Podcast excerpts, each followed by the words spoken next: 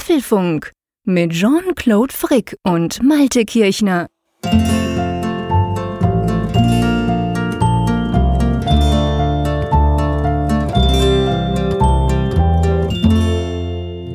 Teil 2 des Sitzungsmarathons beim Apfelfunk. Wir haben die Weltentwicklerkonferenz von Apple in San Jose in Kalifornien und gestern haben wir über Software gesprochen. Heute wollen wir über Hardware sprechen und ich kann heute erst mal sagen, was ich sonst manchmal so im Kopf habe, aber heute ist es ja wahrhaftig, Jean-Claude und Bern. Es fühlt sich an, als wenn wir gestern erst miteinander gesprochen haben. ja, genau, du hast völlig recht. Hallo Malte.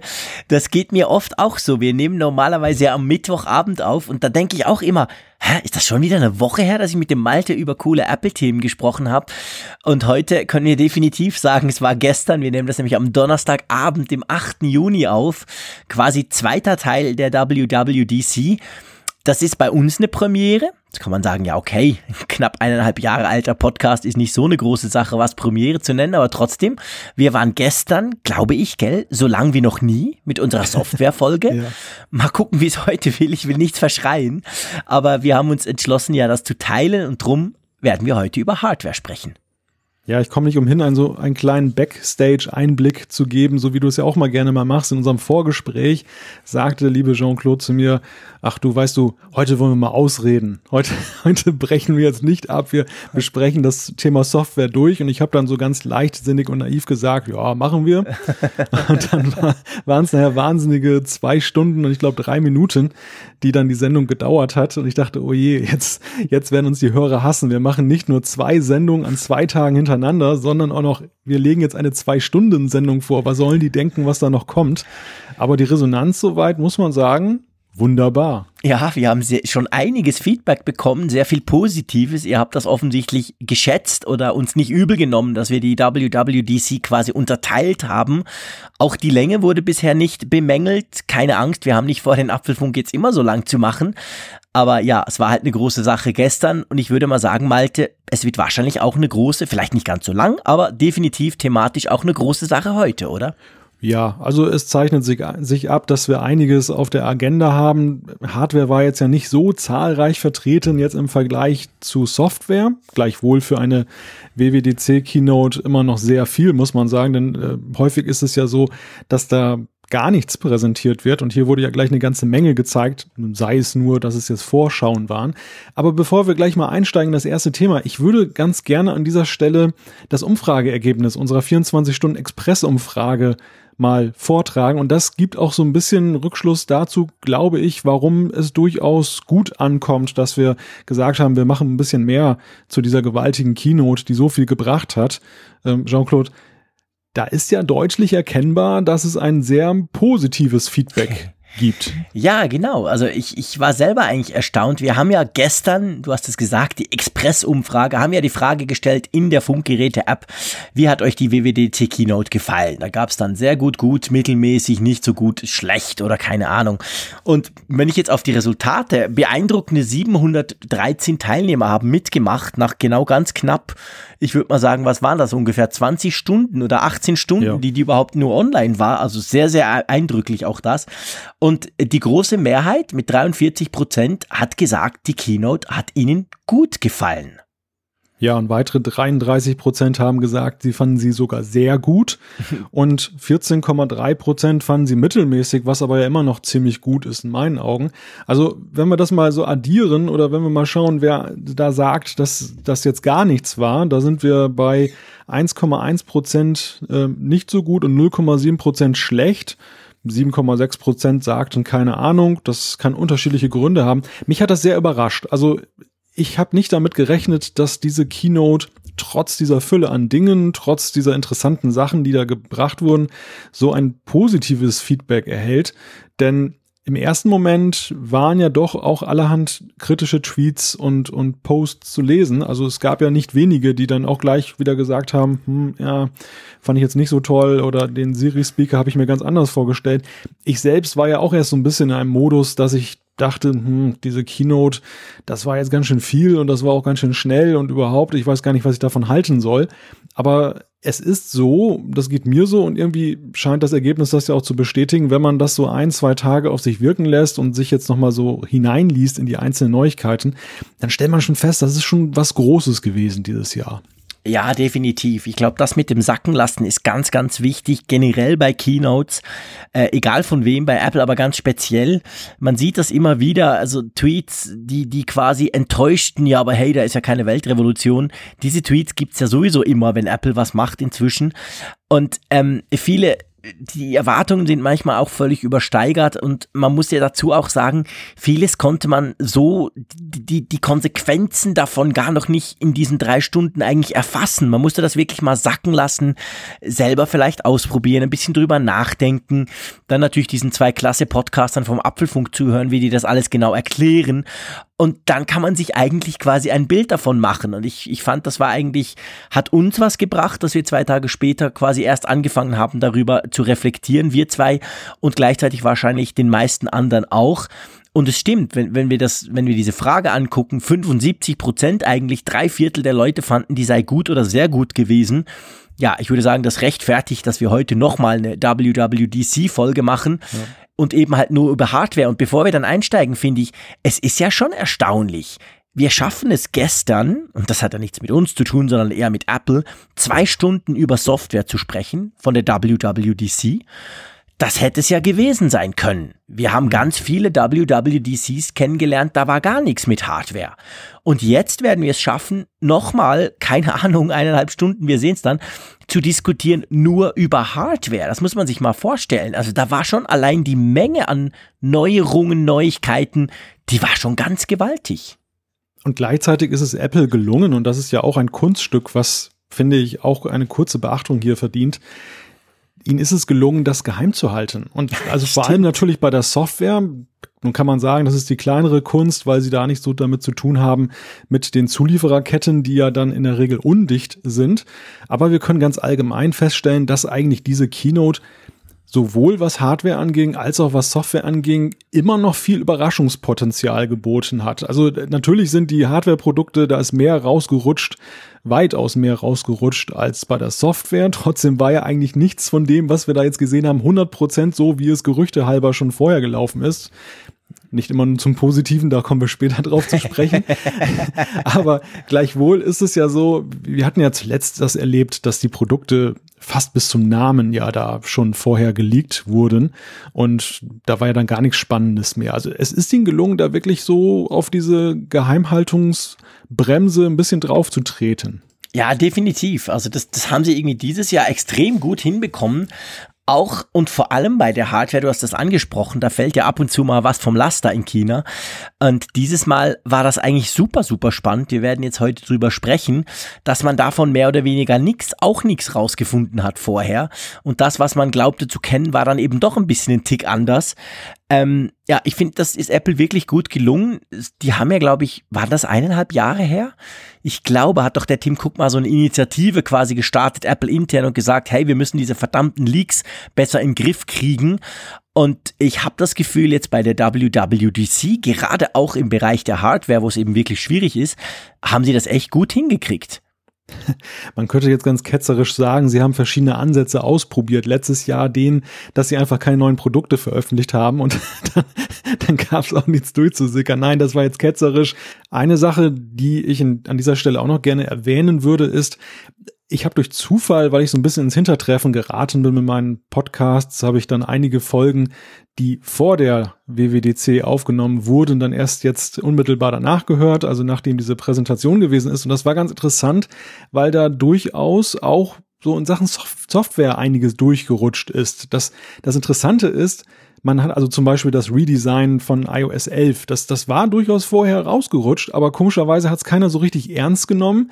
Ich nehme mal an, weil Gerüchte brauchen eine gewisse kritische Masse, damit sie überhaupt ernst genommen werden. Und vielleicht ist das der Schlüssel, den der Apple dazu verholfen hat, diese, diese ja, dieses Geheimnis besser zu wahren, weil sie einfach das, diese, diese Eigendynamik irgendwie im Griff haben besser, dass da eben nicht vielleicht aus mehreren Quellen das raussickert, sondern natürlich kann man nie alle abstellen, aber dass es zumindest nicht zu viele sind. Es könnte natürlich sein, ja, das könnte durchaus ein Grund sein.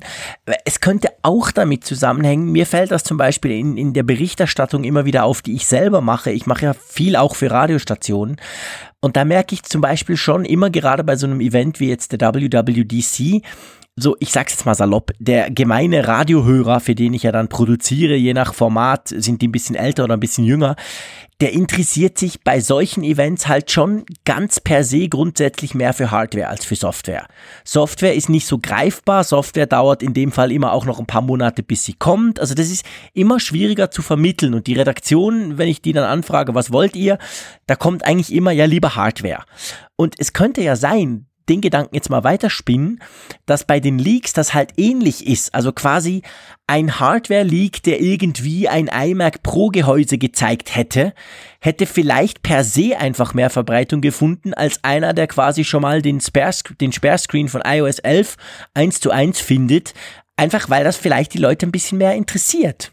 Ja, und es hängt natürlich auch damit zusammen, wir haben es gestern gesagt in unserer Software-Folge, dass die meisten Features in iOS 11, so, so toll und so cool sie in der Summe sind, ja für sich genommen häufig relativ klein sind. Also das sind nicht Stimmt. die Aufmacherthemen für die Presse, wo du sagst, wow, das kannst du nicht wiedererkennen, sondern mhm. ähm, das sind dann halt für sich genommen Kleinigkeiten, die eben in der Summe, wie gesagt, dann ein, ein, eine runde Sache ergeben. Ja, da hast du recht, das stimmt. Wer das nachhören will, Apfelfunk Folge 66, da sprechen wir zwei Stunden 03 nur über Software. Heute wollen wir jetzt mal versuchen, nur, es wird uns nicht ganz gelingen, weil das ja bei Apple auch eben genau, es ist immer so schön verknüpft ist, aber wir wollen uns mal konzentrieren auf die Hardware und ähm, ja, wo wollen wir denn einsteigen? Wollen wir mal bei den quasi Aktualisierungen einsteigen, genau. bevor wir uns dann durch neue Produkte bis hin zu ganz neuen Produktkategorien ähm, diskutieren. Ich, Einverstanden? Ich würde sagen, wir fangen mal klein an, wobei klein hier genau. ein dehnbarer Begriff ist, weil das, was da gemacht wurde, wurde ja lange herbeigesehnt und wäre vor einigen Wochen, Monaten noch eine große Sache gewesen, ist aber hier ja fast zur Randnotiz äh, verkommen. Also ich, ich spreche von den aktualisierten MacBooks und den iMacs. Genau, die wurden nämlich ähm, aktualisiert auf der einen Seite und das war wirklich schon lange gewünscht und letztendlich auch erwartet worden, sind da jetzt Cable Lake Prozessoren von Intel drin, also die neueste Intel Prozessorengeneration, die ein bisschen schneller sein soll, aber vor allem eben auch ein bisschen sparsamer. Das konnte man im PC-Bereich ja schon im Januar feststellen. Da gibt es schon länger die ersten Notebooks mit diesen Cable Lakes. Ähm, eigentlich eine schöne Sache. Ich fand aber ganz ehrlich gesagt, sowohl beim, also vor allem beim iMac, ähm, es gibt neue Grafikpower, es gibt schnellere SSDs und ähm, sie haben ja auch an den Displays geschraubt und korrigiere mich, wenn ich Mist erzähle. Ich glaube, die MacBooks, also die 2016er MacBooks im Vergleich zu den 2017ern jetzt neu vorgestellten MacBooks, die haben das gleiche Display, gell? Ich glaube, das Display wurde nur in Anführungszeichen besser ähm, beim, beim iMac, oder? Ja, ja, beim MacBook ist, glaube ich, der Sprung nicht so weit nach vorne und beim iMac. Es geht um Leuchtstärke ja im Wesentlichen. Das ist ein großes Thema für Apple jetzt in den letzten Monaten und Jahren gewesen. Fast alle Displays, die sie rausgebracht haben, wird jetzt ja immer diese sogenannte NIT-Zahl immer mit eingeblendet. Also ein, ein Wert, der, der für mich ja, bevor Apple das zum Thema gemacht hat, noch weitgehend unbekannt war. Hat. Ich wusste gar nicht, ja, dass man stimmt. das in dieser Art und Weise so messen kann oder wie man das überhaupt misst. Und die Nits, das kam eigentlich so richtig auf, ja, vor allem mit der Apple Watch Series 2. Da war es ja dann eigentlich mhm. so das erste Mal, dass man diese Leuchtstärke dann da so beziffert hat und seither ist es das große Thema von Apple. Ja, und das haben wir jetzt hier auch. Der iMac, da muss man schon sagen, schon ziemlich rund erneuert eigentlich. Ja, definitiv. Also ich muss auch ganz klar sagen, ähm, die MacBooks äh, stört mich ja zum Beispiel überhaupt nicht, dass ich ein 2016er MacBook habe. Mich hat mein Chef äh, gerade vorgestern angerufen, genau wegen dem, ähm, und hat gesagt, ja, hey Mensch, jetzt habe ich mir vor irgendwie einem Monat das MacBook 2016 bestellt. Ähm, ja, ist das denn jetzt schlecht? Da dachte ich, ja, nee, komm, so groß ist der Unterschied wirklich nicht. Aber bei den iMacs, da bin ich echt ein bisschen neidisch. Und zwar nicht nur auf die Displays. Ihr wisst ja, ich habe ein iMac 5K das erste Modell noch, aber der ist, ich bin unglaublich zufrieden, ein ganz, ganz geiles Gerät, ich darf es mal so sagen. Aber was ich super cool finde, ähm, ist, dass die iMacs jetzt, und zwar sowohl die kleinen 21 Zoll wie auch der große 27 Zoll 5K iMac, die haben jetzt Thunderbolt 3 USB Typ C Anschlüsse. Hm, ja. Ja. Das ist geil. Ich liebe diesen Anschluss. Mehr Begeisterung bitte.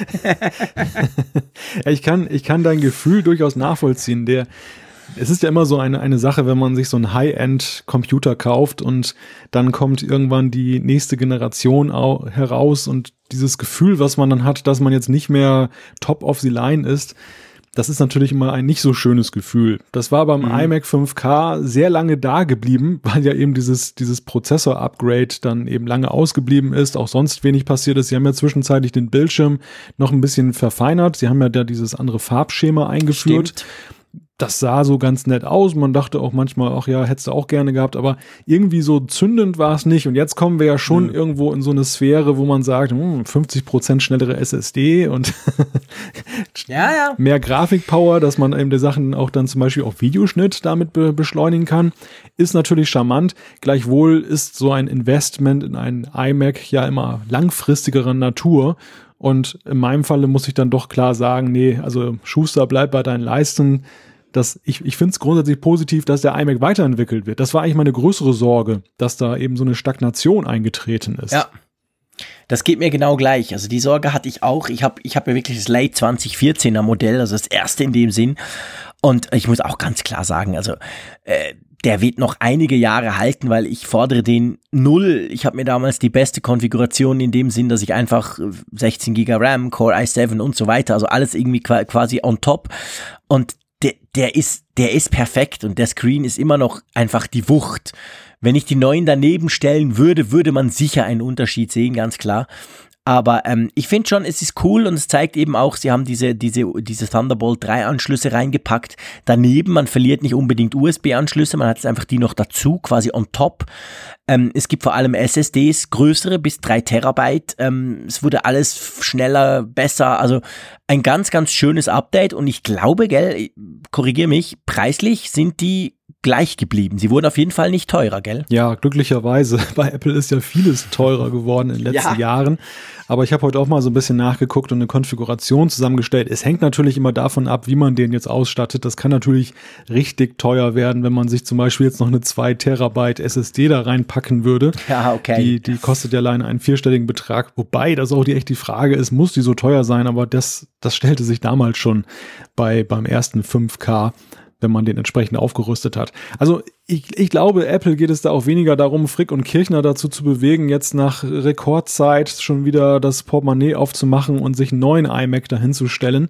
Es geht hier vielmehr eben darum, dass diejenigen, die jetzt mittlerweile damit liebäugeln, die noch gar keinen haben, die, die, deren iMac viel älter ist oder die generell zum Mac gehen, dafür zu begeistern. Und das geht eben nur, wenn man für einen so hohen Preis auch eine adäquate Top-of-the-Line Hardware bekommt. Und deshalb ist es eine sehr wichtige Ent Entwicklung jetzt, die, die man nur gut heißen kann, dass eben Apple das Mac-Line-Up jetzt wirklich mal übergreifend aufgebessert hat und neben nicht nur punktuell so schön das eben war, dieses MacBook im letzten Jahr mit der Touchbar, das hat uns ja auch nun viel Gesprächsstoff geboten, aber es ist eben auch wichtig, dass eben die gesamte Reihe weitergeht. Ja, ja, das ist definitiv so und das zeigt eben Apple. Äh, der iMac ist wichtig. Wir werden nachher dann nochmal darauf zurückkommen, warum der extrem wichtig wird, sogar Ende Jahr. Aber ähm, das geht weiter. Da werden auch neue Schnittstellen eingebaut. Das Design ist eigentlich unverändert. Also der Rahmen ist nicht irgendwie dünner geworden. Das Ding sieht von vorne würde ich mal sagen, genau gleich aus. Da sieht man eigentlich keinen Unterschied, welchen iMac man jetzt da hat. Da muss man schon sehr genau hinschauen und die Anschlüsse in Betracht ziehen dann. Genau, aber die sind ja hinten, die siehst du ja von vorne nicht. genau. Ja, warum auch? Ich meine, da finde ich es nun wirklich mal zu rechtfertigen, zu sagen, dass das Design dann so bleiben kann. Viele haben ja schon rumgenörgelt beim iPhone, dass man so lange jetzt dieses gleiche Design hatte beim iMac. Das ist auch so ausgereift ich sehe da jetzt nicht das überkommene, in die Jahre gekommene, was jetzt drin geändert werden müsste, nur um dann eben zu signalisieren, das hat sich jetzt geändert. Also da geht es wirklich mehr um die Specs. Das stimmt. Also ich gebe dir beim iMac 100% recht. Da muss man eigentlich nichts dran tun. Das ist immer noch der schönste All-in-One. Das ist immer noch, das sagen auch Windows-Nutzer, einer der besten, wenn nicht der beste All-in-One. Von dem her, da muss man nicht viel ändern. Beim iPhone, haben wir auch schon drüber gesprochen, sehe ich das tatsächlich anders. Spätestens, wenn du mal ein Galaxy S8 in der Hand hast, wünschst du dir eben, dass da designtechnisch jetzt mal was gilt. Dürfte ja auch passieren im Herbst, da werden wir dann auch drüber sprechen. Aber beim iMac und letztendlich ja, das MacBook Pro wurde ja erst gerade quasi komplett erneuert. Das sah ja im Herbst mit den 2016er Modellen und der Touchbar eben völlig anders aus. Da musste man natürlich jetzt nichts machen. Ähm, wollen wir mal unter diesen Refresh MacBook, iMac, ähm, unter dieses Refresh-Thema einen Haken machen? Ist das okay? Du hast uns ja schon eine wunderbare Brücke gebaut, indem du gesagt hast, es wird mal Zeit beim iPhone, dass man mal etwas Neues in der Hand hält. Und das kann man ja analog auch dann beim iPad behaupten, denn da ist es ja auch sehr lange Zeit so gewesen, noch viel länger eigentlich. Ja, ewig. Dass, dass äh, die Bauform und das, das Aussehen völlig unverändert war. Und jetzt haben wir, ja, wir haben ein neues iPad, ein, ein wirklich neues iPad. Nicht einfach nur ein günstigeres iPad, wie das im Frühjahr, oder ein iPad Pro, was nun eben Anschlüsse hat und Möglichkeiten aufzeigt, ansonsten aber auch genauso aussieht. Nein, wir haben ein iPad, das nicht mehr in die alte Hülle passt. Ganz genau. Wir haben mal ein iPad, das nicht mehr in die Hülle passt, nämlich das iPad Pro. Grundsätzlich ist es also der Pro-Linie zuzuschreiben und in 10,5 Zoll. Also wir haben ein iPad Pro 10,5 jetzt neu. Vielleicht kurzer Refresh oder Erinnerung. Wir hatten vorher das 9,7er. Ist übrigens mein iPad der Wahl, welches ich wirklich immer, immer, immer, immer überall dabei habe. Das kann ich jetzt mal so sagen. Und dann gibt's ja noch das 12,9 Zoll, also das fast 13 Zoll große iPad Pro. Das ist jetzt anders und zwar ab sofort. Das 9,7 Zoll iPad Pro fliegt raus. Das ist weg, das kann man nicht mehr kaufen. Es gibt jetzt eben dieses neue 10,5 Zoll iPad Pro und da wurde nicht nur der Bildschirm vergrößert, sondern, und ich, ihr wisst, ich weiß, das ist mein Steckenpferd, ich komme immer wieder darauf zurück, der Rand wurde kleiner. Und zugegeben, der Unterschied ist nicht riesig. Ein Kollege von mir, der in Kalifornien war, hat das sich quasi zur Brust genommen. Der hat auch das 9,7 Zoll Pro Modell. Und ich habe ihn darauf angesetzt, gesagt, bitte vergleicht die mal wirklich äh, quasi nebeneinander liegend. Und er sagt, der Unterschied sei nicht riesig, aber man merkt es schon, dass der Rand, vor allem auf der Seite, nicht unbedingt oben und unten, aber auf der Seite, ein bisschen geschrumpft ist bei diesem neuen iPad. Ja, aber das ist eigentlich schon ein Paradebeispiel zwischen Anspruch, also Anspruch im Sinne von das hat die Gerüchteküche ja nun jahrelang, monatelang behauptet und der Realität, die wir nun vorfinden. Irgendwo auf der halben Strecke ist es dann so hängen geblieben, sagen wir mal. Es war ja die Rede von einem rahmenlosen iPad, was da kommen wird. Also eines, das die Bauform hat, die Bauform vom 9,7 Zoll und einen wesentlich größeren Bildschirm bietet. Jetzt haben wir eine iPad bekommen, das eine etwas größere Bauform hat, also nicht signifikant, signifikant größer, dafür der Bildschirm größer und irgendwo ist es dann so, ja, so ein Spagat zwischen Bauform vergrößern und ähm, Bildschirm vergrößern oder Rand verkleinern geworden. Und mhm. interessante Geschichte. Also, ich weiß nicht, wie, wie ging es dir? Welches Gefühl hattest du, als du dieses, dieses Format und diese Größenangabe gehört hast? Also der Rand, das Ganze, also quasi Footprint-mäßig ist es, wie du schon gesagt hast, es ist nicht das, was ich mir wünsche, was ich mir bei fast allen Geräten wünsche, quasi gleich groß, aber viel mehr Screen. Das ist es definitiv nicht. Das Ding ist auch sonst größer, wie du ja gesagt hast, es passt nicht mehr in die Hülle. Ähm, mir gefällt aber das 10,5 Zoll Format, muss ich dir ganz ehrlich sagen. Ich schleppe jetzt seit eineinhalb Jahren, also schleppe in Anführungszeichen, dieses 9,7 Zoll Modell rum, bin super, super happy damit. Es dürfte gar nicht kleiner sein. Ich, spätestens seit dem iPhone 6 Plus, äh, habe ich mein ähm, damaliges äh, iPad Mini nie mehr auch nur links angeguckt. Von dem her finde ich, ein iPad muss meine Meinung 9,7 Zoll mindestens groß sein. Und das 10,5er ist nicht viel größer, aber der Bildschirm ist doch eine gerade so ein bisschen größer. Und da muss ich dir sagen, freue ich mich eigentlich drauf. Apple hat ja lustigerweise bei der Keynote so den, den, wie soll ich sagen, quasi vor allem über die Tastatur ja auch geredet und gesagt, ja, hey, dieses Smart Keyboard, das es jetzt natürlich auch wieder für das neue iPad Pro gibt, das hat ja jetzt quasi normal große Tasten. Jetzt ist es nicht so, dass das Vorgängermodell extrem klein war, aber offensichtlich, erste Tests konnte man im Internet lesen, ist es schon ein bisschen größer geworden, die Tastatur. Und diese beiden Dinge zusammen, muss ich sagen, überzeugen mich. Also ich finde eigentlich den Formfaktor, ich muss aber sagen, ich hatte es noch nicht in der Hand. Ich hoffe, das nächste Woche dann mal ausprobieren zu können. Ähm, mir gefällt das. Ich finde das cool so. Dir ist es zu groß, oder? Ich bin unentschlossen. Also ich bin herangegangen ja mit diesem Gerücht und habe mir gedacht, großes Display, da gebe ich dir völlig recht. Bei gleicher Bauform allerdings, das wäre super, da wäre ich sofort dabei gewesen. Da hätte es nicht lange gedauert und das wäre im Warenkorb gelandet.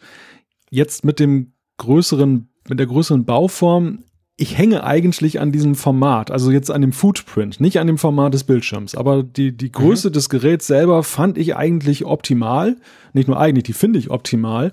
Und das enttäuscht mich so ein bisschen, wobei ich mir überhaupt nicht plastisch vorstellen kann, was denn das konkret bedeutet. Also gerade nach der Keynote, es gab ja viele Videos und, und Fotos davon die, die, das Pendel des Gefallens und Nicht-Gefallens schlägt bei mir hin und her. Auf einigen Bildern denke mhm. ich, was stellt sich so an? Das ist ja nun wirklich da Millimeterkram da. Das, das merkst du gar nicht, wenn du es in der Hand hältst. Und dafür hast du aber einen besseren Screen. Und im nächsten Moment denke ich, hm, nee, viel zu groß. Finde ich, finde ich schade. Ja. Mein, meine geliebte 9,7 Zoll Variante ist weg. Oder wird jetzt so aufs alten Teil geschoben im Sinne von das Billiggerät hat's dann halt noch das, das ist so ein bisschen das. Also es kommt wirklich auf den, den Feldversuch an, das jetzt in der Hand zu halten. Und ich halte es nach wie vor nicht für ausgeschlossen, dass ich dann völlig begeistert bin und nur noch dieses Format will. Aber es ist jetzt schon ein bisschen skeptischer, als es dann eben anhand der Gerüchte war.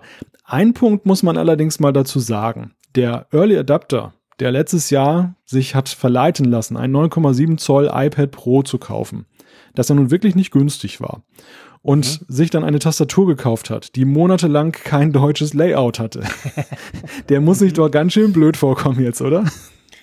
Ja gut, ich meine, der Early Adapter kommt sich, also nee, ich, ich finde, der Early Adapter muss sich eigentlich nicht blöd vorkommen wer sich ziemlich blöd vorkommen muss, wer sich so im März so ein Teil gekauft hat. Okay. Also ich finde, das ist immer viel schlimmer, weil du dann denkst, ey, Shidi. Ja. Kurze Zeit später kommt wirklich ein deutlich besseres, wir werden die Specs dann gleich noch besprechen, ein deutlich besseres Modell raus. Ähm, wer das gleich am Anfang gekauft hat, ich meine, das sind jetzt eineinhalb Jahre, nicht ganz, sind glaube ich 16 Monate oder so. Äh, ja, also ich gebe dir recht, eigentlich wahrscheinlich lässt es sich nicht rechtfertigen, von dem neuen 7 iPad Pro auf das 10.5er zu gehen. Also, weil mh, hm, der Bildschirm, klar, wir kommen gleich dazu, der ist offensichtlich in eine ganze Ecke besser. Man kann das Teil übrigens mit 512 GB RAM, äh, also, also Speicher haben. Das finde ich recht krass. Das erste Mal überhaupt, dass man 512er SSD in einem iPad haben kann. Also wenn du wirklich ganz viel Platz brauchst, das wäre dann so ein Argument. Aber sonst ja, also kommt dir dein, du hast doch auch das 9.7er, oder? Ja. Kommt dir das langsam vor Nein. zwischendurch? Ach, überhaupt Nie, nicht. Nein, gell? nie. Das ist, genau. das ist ja schon seit, seit Jahren das Problem aus Apples Sicht, dass sich ja mhm. schwerlich der Durchschnittsnutzer damit überzeugen lässt, ähm, dass sein iPad in die Jahre gekommen ist und, und ja langsam ist. Das, das funktionierte bei den ersten Modellen, da hattest du wirklich noch signifikante Beschleunigungen, wenn du so ein neues Gerät gekauft hast. Aber auch mein Sprung vom iPad Air zum iPad Pro 9,7 in vielen Apps habe ich nichts gemerkt. Also da war es wirklich so, ja. da musste man schon genau hingucken, um dann den Unterschied zu finden. Und das ist ja ein Lob für Apple, weil sie wirklich gute Hardware schon seit Jahren da raushauen, da, weil das jetzt eben nicht ähm, schlechte Hardware jemals gewesen ist. Für mich ist es so ein bisschen so vom Gefühl her, das, das wirkt nicht, also diese ganze Pro-Linie, wie die sich gerade entwickelt, das wirkt nicht von Anfang an durchdacht, sondern auch eben sehr geprägt davon, dass man auf die, auf die Verkaufszahlen jetzt immer stärker gucken muss. Ja, auch zu Recht, weil, weil ja die Verkäufe nicht zunehmen, sondern eher rückläufig sind. Denn normalerweise wäre es ja eigentlich so gewesen, wenn ich eine Pro-Linie etabliere, dann hätte ich sie ja eigentlich erstens mal von vornherein mit der entsprechenden Software ausstatten müssen. Das war ein großer Kritikpunkt, der aber jetzt ja im Nachhinein ausgeräumt wird und der auch für Bestandskunden ja nun ja, da ausgeräumt wird. Der hat, da hat der Early Adapter keinen Nachteil. Aber auf der anderen Seite, das 12,9 Zoll Format wurde etabliert, das 7 Zoll Format wurde so ein bisschen vernachlässigt, 9,7 hat man sich zu bekannt und jetzt plötzlich ist es weg und dann ist es 10,5 das ist für mich so ein bisschen ein Bruch. Also da hätte man eigentlich mhm. ja schon mit der Einführung des Pros sagen müssen, das sind die zwei neuen Formate. Wenn man Pro-Nutzer ist, braucht man ein großes Display. Punkt. Ja, ich habe mich das genau auch gefragt. Ich habe mich auch gefragt, warum, also warum quasi dieses 10.5er? Das, das ersetzt ganz klar das 9.7er, das 12.9er bleibt, kriegt aber auch die neuen Hardware-Spezifikationen. Ähm, ich gebe dir recht, vielleicht, damit man es wirklich quasi sieht, auch physisch unterschieden vom iPad, was ja dieses Jahr rauskam, diesem, ich sag's jetzt mal ganz böse, billig iPad im 9,7 Zoll Format. Also, dass sie die sich wirklich quasi auch physikalisch unterscheiden. Ähm, aber man kann natürlich das ganze Zubehör dann auch nicht mehr brauchen. Wie du gesagt hast, die Hüllen, die Taschen, wo die, wo die bis jetzt reingepasst haben, das geht dann alles nicht. Ähm, da bin ich echt unsicher und ich habe mich dann gefragt, und das ist vielleicht ganz gut eine Überleitung zu dem Punkt zu kommen, liegt es vielleicht an diesem Bildschirm, an diesem unglaublich coolen, fantastischen 120 Hertz Bildschirm? Du meinst, dass gibt's den nur in 10,5 Zoll? Du meinst, dass sie das schon in der Pipeline hatten und dann sind sie einfach nicht fertig geworden damit und ja, ja mag sein, mag sein. Also ich will gar nicht mal jetzt unterstellen, dass es jetzt irgendwelche Marketing-Erwägungen waren, sondern entweder war es ein, ein technisches Hemmnis, dass man eben erst jetzt dann diese Möglichkeiten hat und vielleicht auch nur in der Größe diese Möglichkeiten hat. Oder es ist dann tatsächlich so, dass man hier versucht, ja, zu retten, was zu retten ist. Also man, man weiß ja eben darum, die Bauform zu verändern und äh, die, die, ja, mehr Größe zu bieten, das ist ja immer etwas, was dann im Laden klasse funktioniert, weil du siehst eben das alte neben dem neuen und du siehst, oh, das ist mhm. größer mhm. und das ist nur noch heller und das ist, stell dir mal vor, das wäre 9,7 Zoll jetzt mit den Spezifikationen des Bildschirms gewesen. Das wäre, glaube ich, nicht so nur eingeschlagen wie eine Bombe wie das jetzt. Ja, du hast recht. Das ist ganz ein wichtiger Punkt. Du hast völlig recht. Du hättest die beiden Dinge im Laden nicht unterscheiden können. Und ähm, es gibt ja immer noch Restposten. Also nur weil Apple das ja aus ihrem iPad, also aus ihrem Apple Online Store rausnimmt und ich das jetzt quasi auf apple.com gar nicht mehr bestellen kann, das alte, heißt das ja nicht, dass das plötzlich sich in Luft auflöst. Also ich werde beim Mediamarkt und Co. überall noch das alte auch kaufen können. Und das stimmt schon. Du hast schon recht. Das ist natürlich jetzt ein Unterschied und gerade eben, wenn du dann auch das kleine anguckst, also das, das normale iPad ohne Zusatz, ohne nix, was vor ein paar Monaten vorgestellt wurde, dass er halt eben auch von außen genau gleich aussieht, ähm, da unterscheidet sich jetzt natürlich deutlicher, rein einfach von der Optik her. Aber du, der Bildschirm, ich meine, der Raphael Zeyer, guter Kollege von mir, Journalist beim Tagesanzeiger, ist an der WWDC.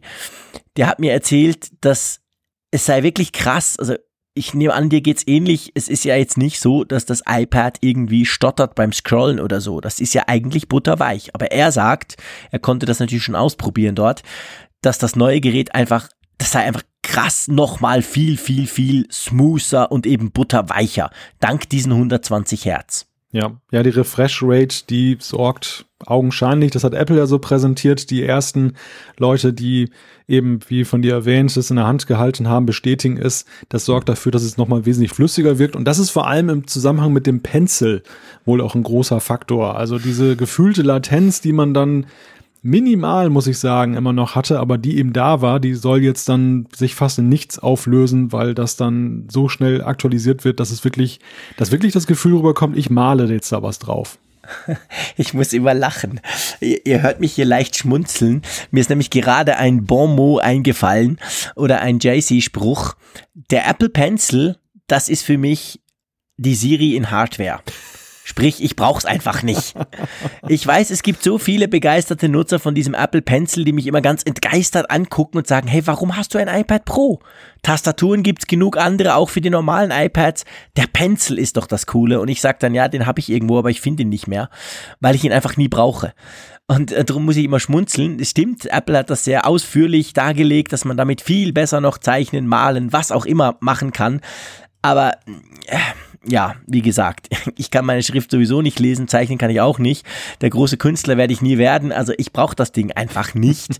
Aber offensichtlich, jetzt abgesehen davon, ist es eben auch so, dass wenn man scrollt, wenn man Apps öffnet, diese kleinen Animationen, die es ja da immer gibt, dass die irgendwie äh, weicher rüberkommen.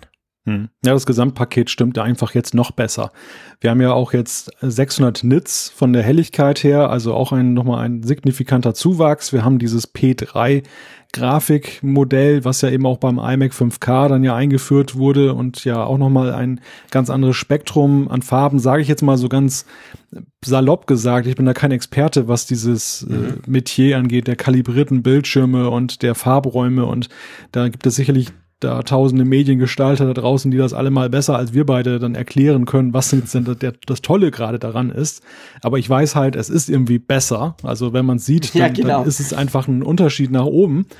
Und das alles ist jetzt in dieses Display implementiert worden. Und das ist natürlich schon irgendwo ja, gerade bei so einem Großbildschirm fällt das natürlich noch mehr ins Gewicht als bei einem iPhone. Also das, da merkst du einfach jetzt als Nutzer, vielleicht jetzt nicht unbedingt im Laden sofort, da merkst du das mit dem mhm. Scrollen und so weiter, aber ich glaube mit der Helligkeit und den, den Farben, wenn du das eben dann, dann zu Hause benutzt und sitzt auf deiner Couch zum Beispiel oder auch unterwegs, da freust du dich drüber. genau, da denkst du, wow, diese 18 Milliarden Farben sind schon geil, die der P3-Raum da quasi anzeigen kann. Sehr schön gesagt. Aber ähm, es, das Ding hat ja sonst auch noch ein paar schöne Innereien. Also der A10X Fusion Chip, der ist ja neu, hat Apple betont, sind sechs Kerne drin im Grafikmodul und das soll ja nochmal ein ordentlicher Performance-Schub sein gegenüber dem in Anführungszeichen normalen A10 und ich glaube im Vorgänger war ja der A9X, oder? Ja, ja. Ja, ich, genau. ich, ich habe ja gestaunt über diese Anzahl der Kerne, dass wir schon bei sechs Kernprozessoren ja, sind. Das war mir gar nicht so irgendwie bewusst. an mir vorbei. Ich, ja, ich war noch genau. im Doppelkernzeitalter irgendwo stehen geblieben im Kopf. Also das, das zeigt auch, dass das in den letzten Jahren, also die, das Thema Kerne ist ja sehr stark betont worden in dieser Keynote generell. Wir kommen ja auch noch darauf nachher beim iMac. Das, das hat man eigentlich so in den letzten Jahren auch nicht so hervorgehoben, aber spielt natürlich gerade für Pro-Nutzer eine sehr große Rolle. Und genauso sehe ich es auch bei dem A10X-Prozessor. Natürlich sieht der jetzt äh, cool aus von seiner Leistungsfähigkeit her, aber man muss das vielleicht auch ein Stück weit relativieren. Es hängt natürlich auch sehr stark davon ab, was ich eben mit dem, mit dem Gerät mache. Also jetzt beim Videoschnitt zum Beispiel ist jeder Kern Gold wert. Aber jetzt äh, beim Game vielleicht auch, aber jetzt beim Schreiben in GoodNotes, ich weiß nicht, ob das dann den, den Unterschied ausmacht. Ja, das stimmt. Das geht, das, da, da, da hast du recht. Also ich, ich kann mir das eigentlich auch fast nicht vorstellen. Oder wenn, dann quasi vielleicht in zwei, drei Jahren. Oder, und das ist natürlich ein Punkt, den darf man nicht vernachlässigen, oder vielleicht ist das eben genau der Baustein, den es braucht, damit wir dann diese coolen Augmented Reality Spiele spielen können, die sie an der Keynote gezeigt haben. Eines davon. Ja. Vielleicht brauchst du genau dafür dann eben diesen wirklich, diesen Heavy Power. Aber sonst, also eben, mein iPad Pro rennt und das iPad 2017, welches ich jetzt ein paar Tage testen konnte in den letzten Wochen, das rennt auch. Äh, und das iPad Air 2 von meiner Frau rennt eigentlich auch. Also das ist letztendlich das größte Problem von Apple. Die Dinger sind alle schnell, die sind alle gut. Man muss schon ziemlich genau eine Spezialanwendung suchen, um wahrscheinlich diesen Power zu brauchen. Jetzt, heute. Es sind ja auch noch einige Fragezeichen da, inwieweit zum Beispiel solche Themen wie VR und AR auch dann bei den Mobilgeräten dann von Apple eine Rolle spielen könnten in Zukunft. Ich denke, im Moment geht es aber vor allem darum, den Pro-Gedanken auszuleben mit der in der Frage, das ist ein Computerersatz. Also ich, ich habe da, mhm. ich habe Möglichkeiten und Möglichkeiten zu haben ist ja manchmal fast wichtiger, als sie zu nutzen für viele Käufer. also man kauft sich ja auch ein Ferrari ähm, einfach des Gefühls wegen und nicht unbedingt, weil man jeden Tag durch die 30er-Zone mit Tempo 300 durchballert. Und Machst du nicht? Ja, ich habe noch nicht mal ein Ferrari, also. ich auch nicht, stell dir vor. Das, das, äh, daran scheitert es schon. Aber ein Thema, was man aber jetzt vielleicht erwähnen sollte, und gestern habe ich es schon mal ein bisschen angetönt, hier möchte ich es jetzt endlich mal aufgreifen, das Nicht-Vorhandensein von 3D-Touch.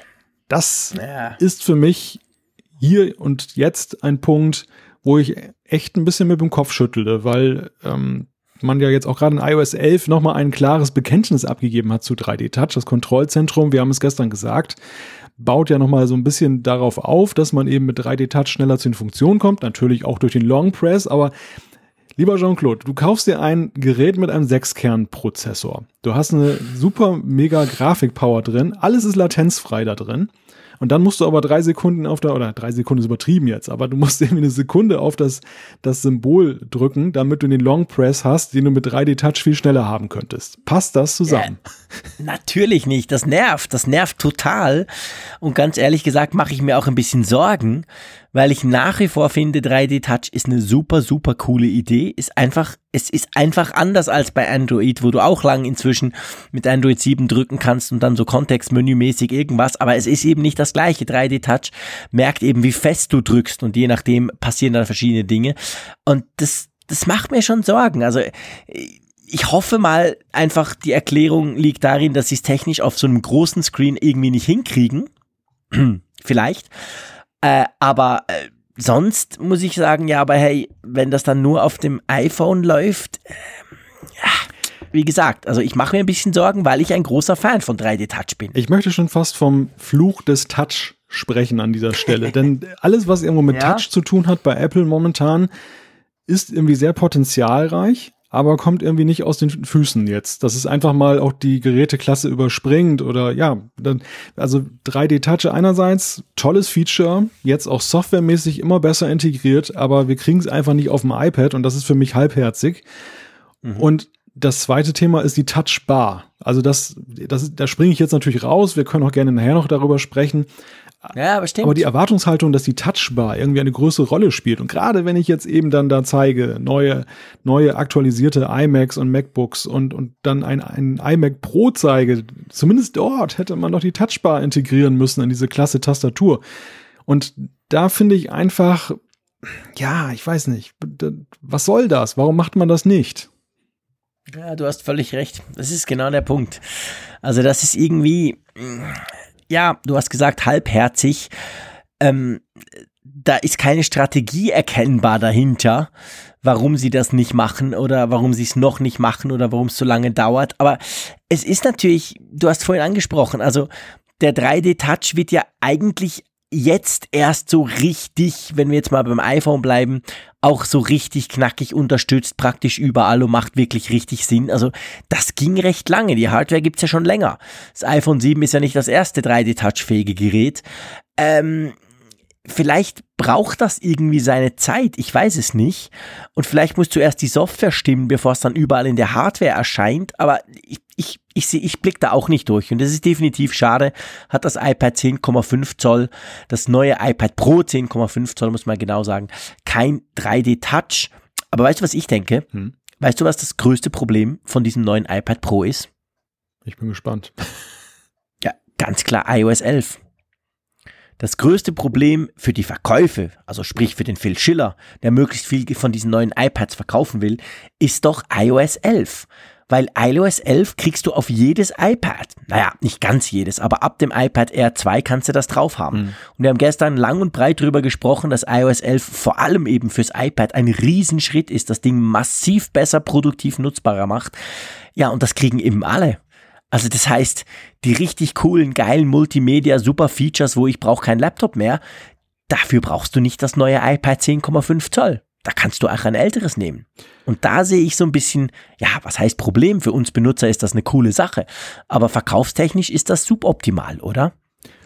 Ja, ist nicht ganz zu leugnen. Also da Dutzende Android-Hersteller würden dir an dieser Stelle recht geben, denn die praktizieren es ja genauso, dass sie Software nicht dann eben dann für ältere auf dem Markt befindliche Modelle herausgeben oder mit starker Verzögerung. Apple geht diesen Kurs ja sehr dem Nutzer zugewandt, muss man sagen. Also sie, sie schneiden natürlich nach unten hin immer Geräteklassen ab. Das hat aber vor allem was damit zu tun, dass sie einfach eine gewisse Qualität auch meistens noch erzielen wollen und die, die ähm, Geräte sind dann nicht mehr leistungsfähig genug, um da die neuen Funktionen sauber zu unterstützen und das erzeugt dann Frust. Deshalb macht man es dann so. Ja, ich, ich finde aber eigentlich, dass das iOS 11 gerade viele Funktionen enthält, die eher dazu verlocken, wenn man sie auf kleineren Geräten sieht, dann sich vielleicht doch den Kauf eines größeren Gerätes zu überlegen. Also wenn ich jetzt zum Beispiel jetzt an, an das Multitasking denke, was ja nun deutlich ausgebaut wurde, das macht viel mehr Geschmack, aber natürlich ist da jeder Zentimeter Bildschirm Gold wert.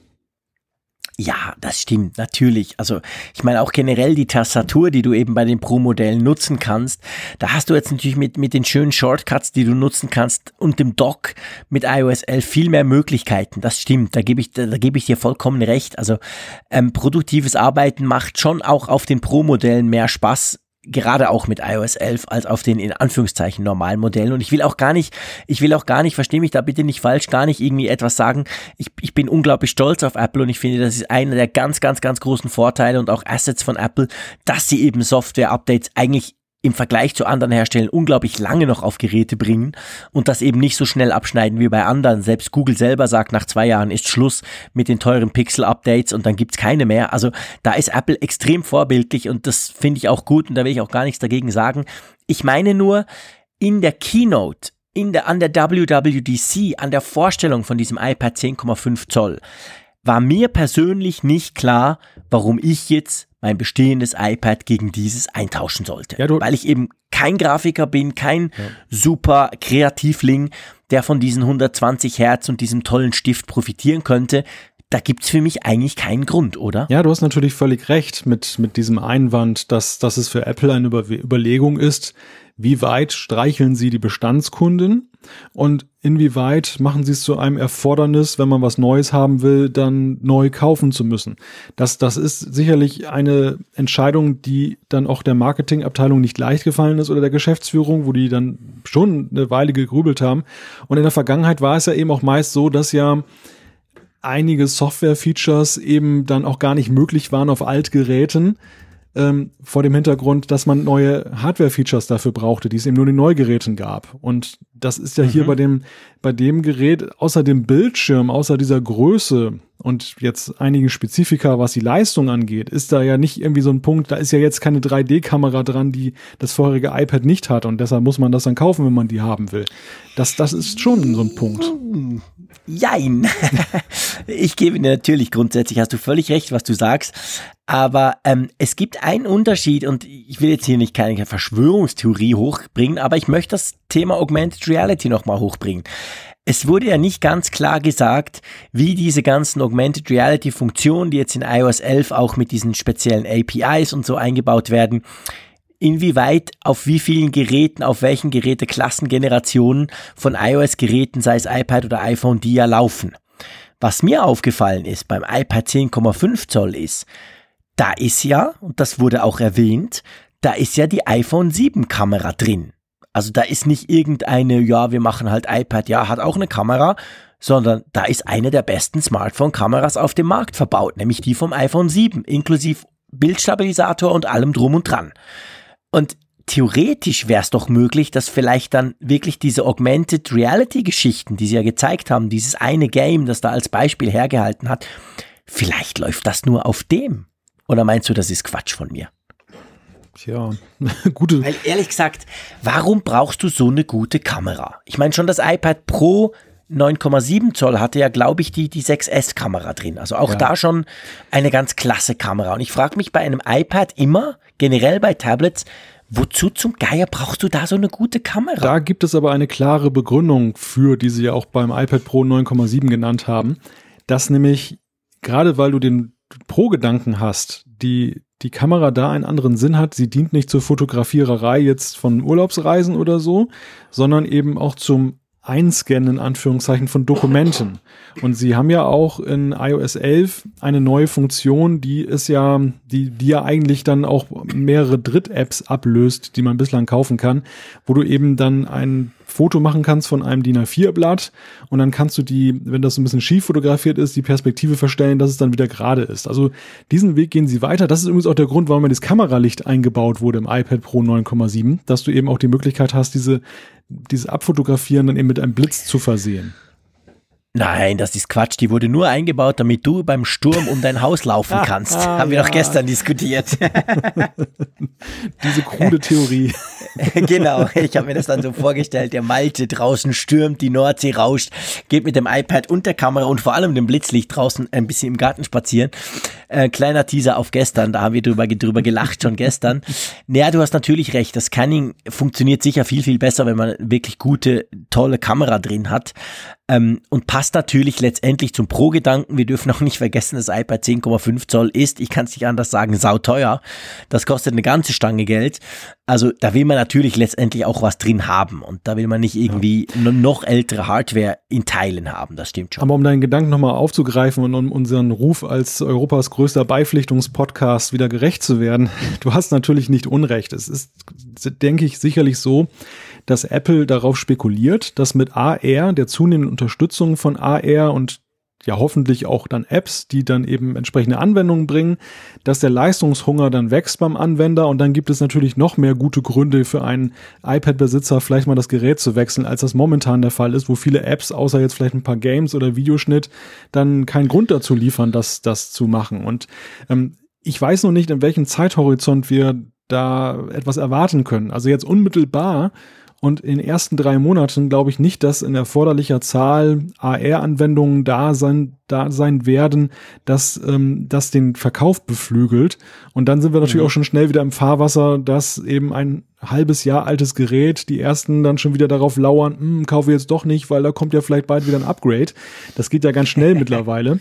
Und, ja, das, und das ist so, glaube ich, so ein bisschen das Problem. Deshalb, deshalb habe ich so ein bisschen gezögert bei dieser Theorie. Aber in die Zukunft gerichtet ist es natürlich ganz klar so. Apple schafft Anwendungsfälle, die Leistung fressen, damit sie eben ihre, ihre Geräte, die mehr Leistung können, mal besser verkaufen können. Ja, klar, ich meine, das, das macht Sinn, das ist legitim, das ist ja auch nicht verboten, das ist eigentlich auch voll okay. Also ich sag dir mal ganz ehrlich, ich möchte eigentlich auch, wenn ich mir schon diese teure Hardware kaufe, dass ich da entsprechend Möglichkeiten und Apps habe, die das dann auch entsprechend ausnutzen. Äh, ins gleiche Horn schlägt ja oder ins gleiche Thema geht ja auch das mit dem Speicher, die neuen beiden Pro-Modelle, also auch das refreshed 12,9 Zoll, das große kann man beide jetzt mit 512 Gigabyte Speicher kaufen. Das finde ich schon eine krasse Sache. Also das ist mehr als mein Laptop hat. äh, die musst du ja auch zuerst mal füllen. Also abgesehen davon, dass es schön ist, wenn man es hat. Aber also das finde ich schon, das ist ein Riesenschritt. Die gibt es nur noch in 64, 256 und 512. Also das sind schon ganz große Mengen Speicher, die du damit hier rumträgst dann. Ja, das ist Wahnsinn, wie das aufgewachsen ist in den paar Jahren. Und die Specs dieses Geräts, wenn man sie jetzt mal in der Gesamtheit betrachtet, das ist schon so, dass der Pro-Gedanke da zumindest wirklich gelebt wird. Und wenn wir jetzt die Software mhm. noch dazu nehmen, die, die, die leistet ja auch ihren Beitrag dazu. In der Summe entsteht da ein Gerät, dem man nicht mehr vorwerfen kann, dass es jetzt wirklich da irgendwo einem MacBook nachhängt. Du hast es gerade gesagt, in mancherlei Hinsicht ist es ja sogar schon am Überflügeln. Ja, definitiv. Also ich, ich, ich werde dann wieder einen neuen Anlauf wagen mit iOS 11 zusammen mit dem Dock ähm, weil ich denke, dass man dadurch wirklich noch mehr quasi Dinge tun kann und einfacher und intuitiver tun kann, ohne sich verbiegen zu müssen, ohne sich ganz andere Workflows ähm, quasi antrainieren zu müssen um, um nochmal zu versuchen, zwischenzeitlich dann eben aufs MacBook zum Beispiel zu verzichten und so diese Dinge eben auf dem iPad Pro zu machen. Also alles in allem, glaube ich, kann man zusammenfassen, ein durchaus spannendes Gerät, das vielleicht noch die ein oder andere Frage offen lässt, aber ähm, also der Bildschirm, muss ich dir ganz ehrlich gesagt sagen, diese Refresh Rate, da bin ich schon gespannt drauf, das mal auszuprobieren. Ja, ich bin auch sehr gespannt. Ich lebe auch diesen Pro-Gedanken immer mehr, muss ich mal an dieser Stelle sagen. Also auch die Vorbereitung unserer gestrigen Folge habe ich im Wesentlichen auf dem iPad Pro dann gemacht. Allerdings mit der alten Software, mit dem iOS 10.3. Und da habe ich echt gemerkt, dass dieses neue Multitasking um eben dann Newsquellen parallel aufzuhaben, unser Skript zu bearbeiten und was weiß ich noch gleichzeitig zu machen. Das ist schon cool. Das ist schon wirklich ein, ein Fortschritt. Insofern, ich werde diesen Weg in Richtung Pro iPad gerne noch weiter mitgehen und gebe dem auf jeden Fall eine Chance. Nicht, dass es jetzt hier so klingt, als wenn ich das irgendwie ablehnen würde. Ich bin nur jemand, der sich das erstmal anguckt. Klar, natürlich. Das ist ja eigentlich auch die richtige Vorgehensweise, vor allem wenn es um so viel Geld geht.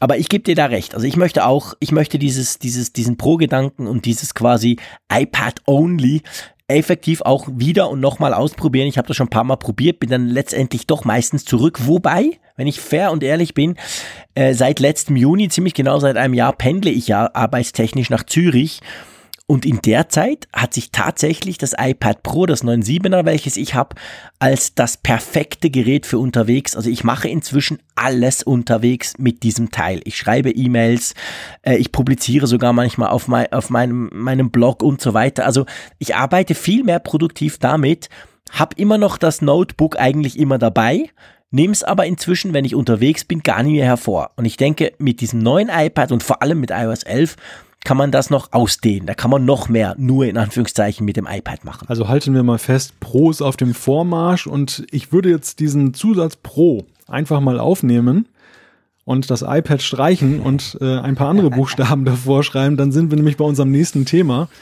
Die Rede ist vom legendären iMac Pro. Den haben wir jetzt ja noch nicht im Laden. Der ist noch weit davon entfernt. Ich glaube, Ende des Jahres, Dezember ist das anvisierte Veröffentlichungsdatum. Mhm.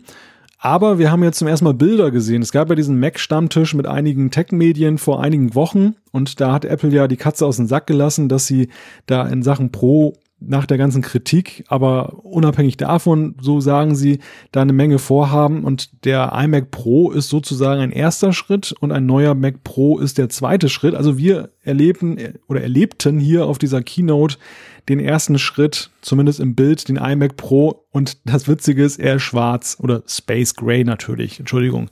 Jean-Claude, begeistert? Möchtest, möchtest du ihn haben, alleine schon wegen des Aussehens? Der sieht so was von rattenscharf aus. Das ist so ein absolut obergeiles Teil. Ich kann es nicht anders sagen. Ich meine, ich brauche nicht ein Tausendstelsten der Leistung von diesem Ding. Das wäre absolut vollkommen idiotisch, wenn ich mir sowas auf den Schreibtisch stellen würde. Aber der ist so geil. Ich finde, das ist, ist mein persönliches Highlight gewesen, was die Hardware anbelangt, an, von der WWDC. Da lasse ich schon ein bisschen die Katze aus dem Sack, wie enttäuscht ich dann von unserem letzten Punkt bin, aber da kommen wir nachher dazu. Ähm, das fand ich wirklich ganz, ganz cool. Man wusste, das kommt. Apple hat, du hast gesagt, an diesem Gespräch von, vor einigen Wochen gesagt, sie arbeiten an diesen zwei Dingen, um die Professionals quasi, um die Kreativleute glücklich zu machen, die sie vernachlässigt hatten. Aber ähm, dieser Sneak Peek, wie sie dem gesagt haben, also diese Preview von diesem Gerät, ähm, das ist schon extrem beeindruckend. Und ich fand, beeindruckend eigentlich sind zwei Dinge. Beeindruckend fand ich auf der einen Seite das Design. Und zwar, was es einfach ausmacht, wenn du das iMac-Design, wir haben von, von vorhin ganz am Anfang drüber gesprochen, dass das immer noch, obwohl seit Jahren unverändert, immer noch top aussieht, immer noch eigentlich der schönste All-in-One-Desktop ist wenn du dieses Design nimmst und du pinselst das Teil einfach Space Gray an, diese schöne neue Farbe, die Apple seit ein paar Jahren ja bei seinen, äh, bei seinen Notebooks hat, das macht schon viel aus. Es ist noch ganz viel sonst passiert, da kommen wir jetzt dazu natürlich. Es ist nicht nur die Farbe. Aber das allein fand ich schon mal super spannend. Und ich glaube, alle, die, die sich auskennen mit Technik, die sich so ein bisschen damit beschäftigt haben, alle sagen das Gleiche. Unglaublich beeindruckend, wie viel Leistung in dieses ja eigentlich bestehende Design reingequetscht werden kann, offenbar beim iMac Pro. Die Bildsprache, die spielt eine ganz große Rolle und der ein oder andere wird sich jetzt vielleicht fragen, warum quatschen jetzt da bei so einem Hightech-Gerät, wo, wo es so viele Ansatzpunkte gibt, warum reden die jetzt vor allem über die Farbe erstmal?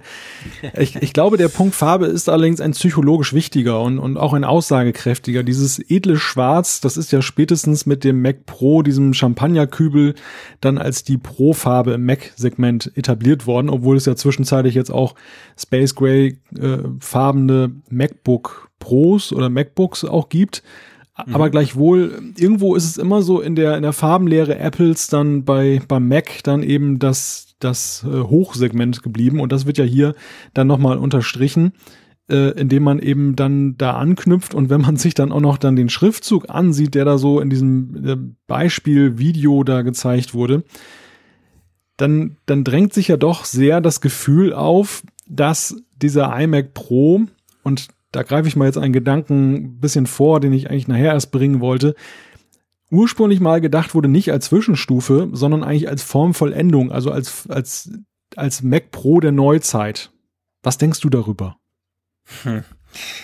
Du hast ja diese Frage in unserem Skript, welches wir uns jeweils für den Apfelfunk machen, äh, gestellt. Ich habe das heute Nachmittag gelesen und gebe gerne zu, dass ich seit heute Nachmittag genau an diesem Punkt drum studiere. Äh, und ich bin total unsicher.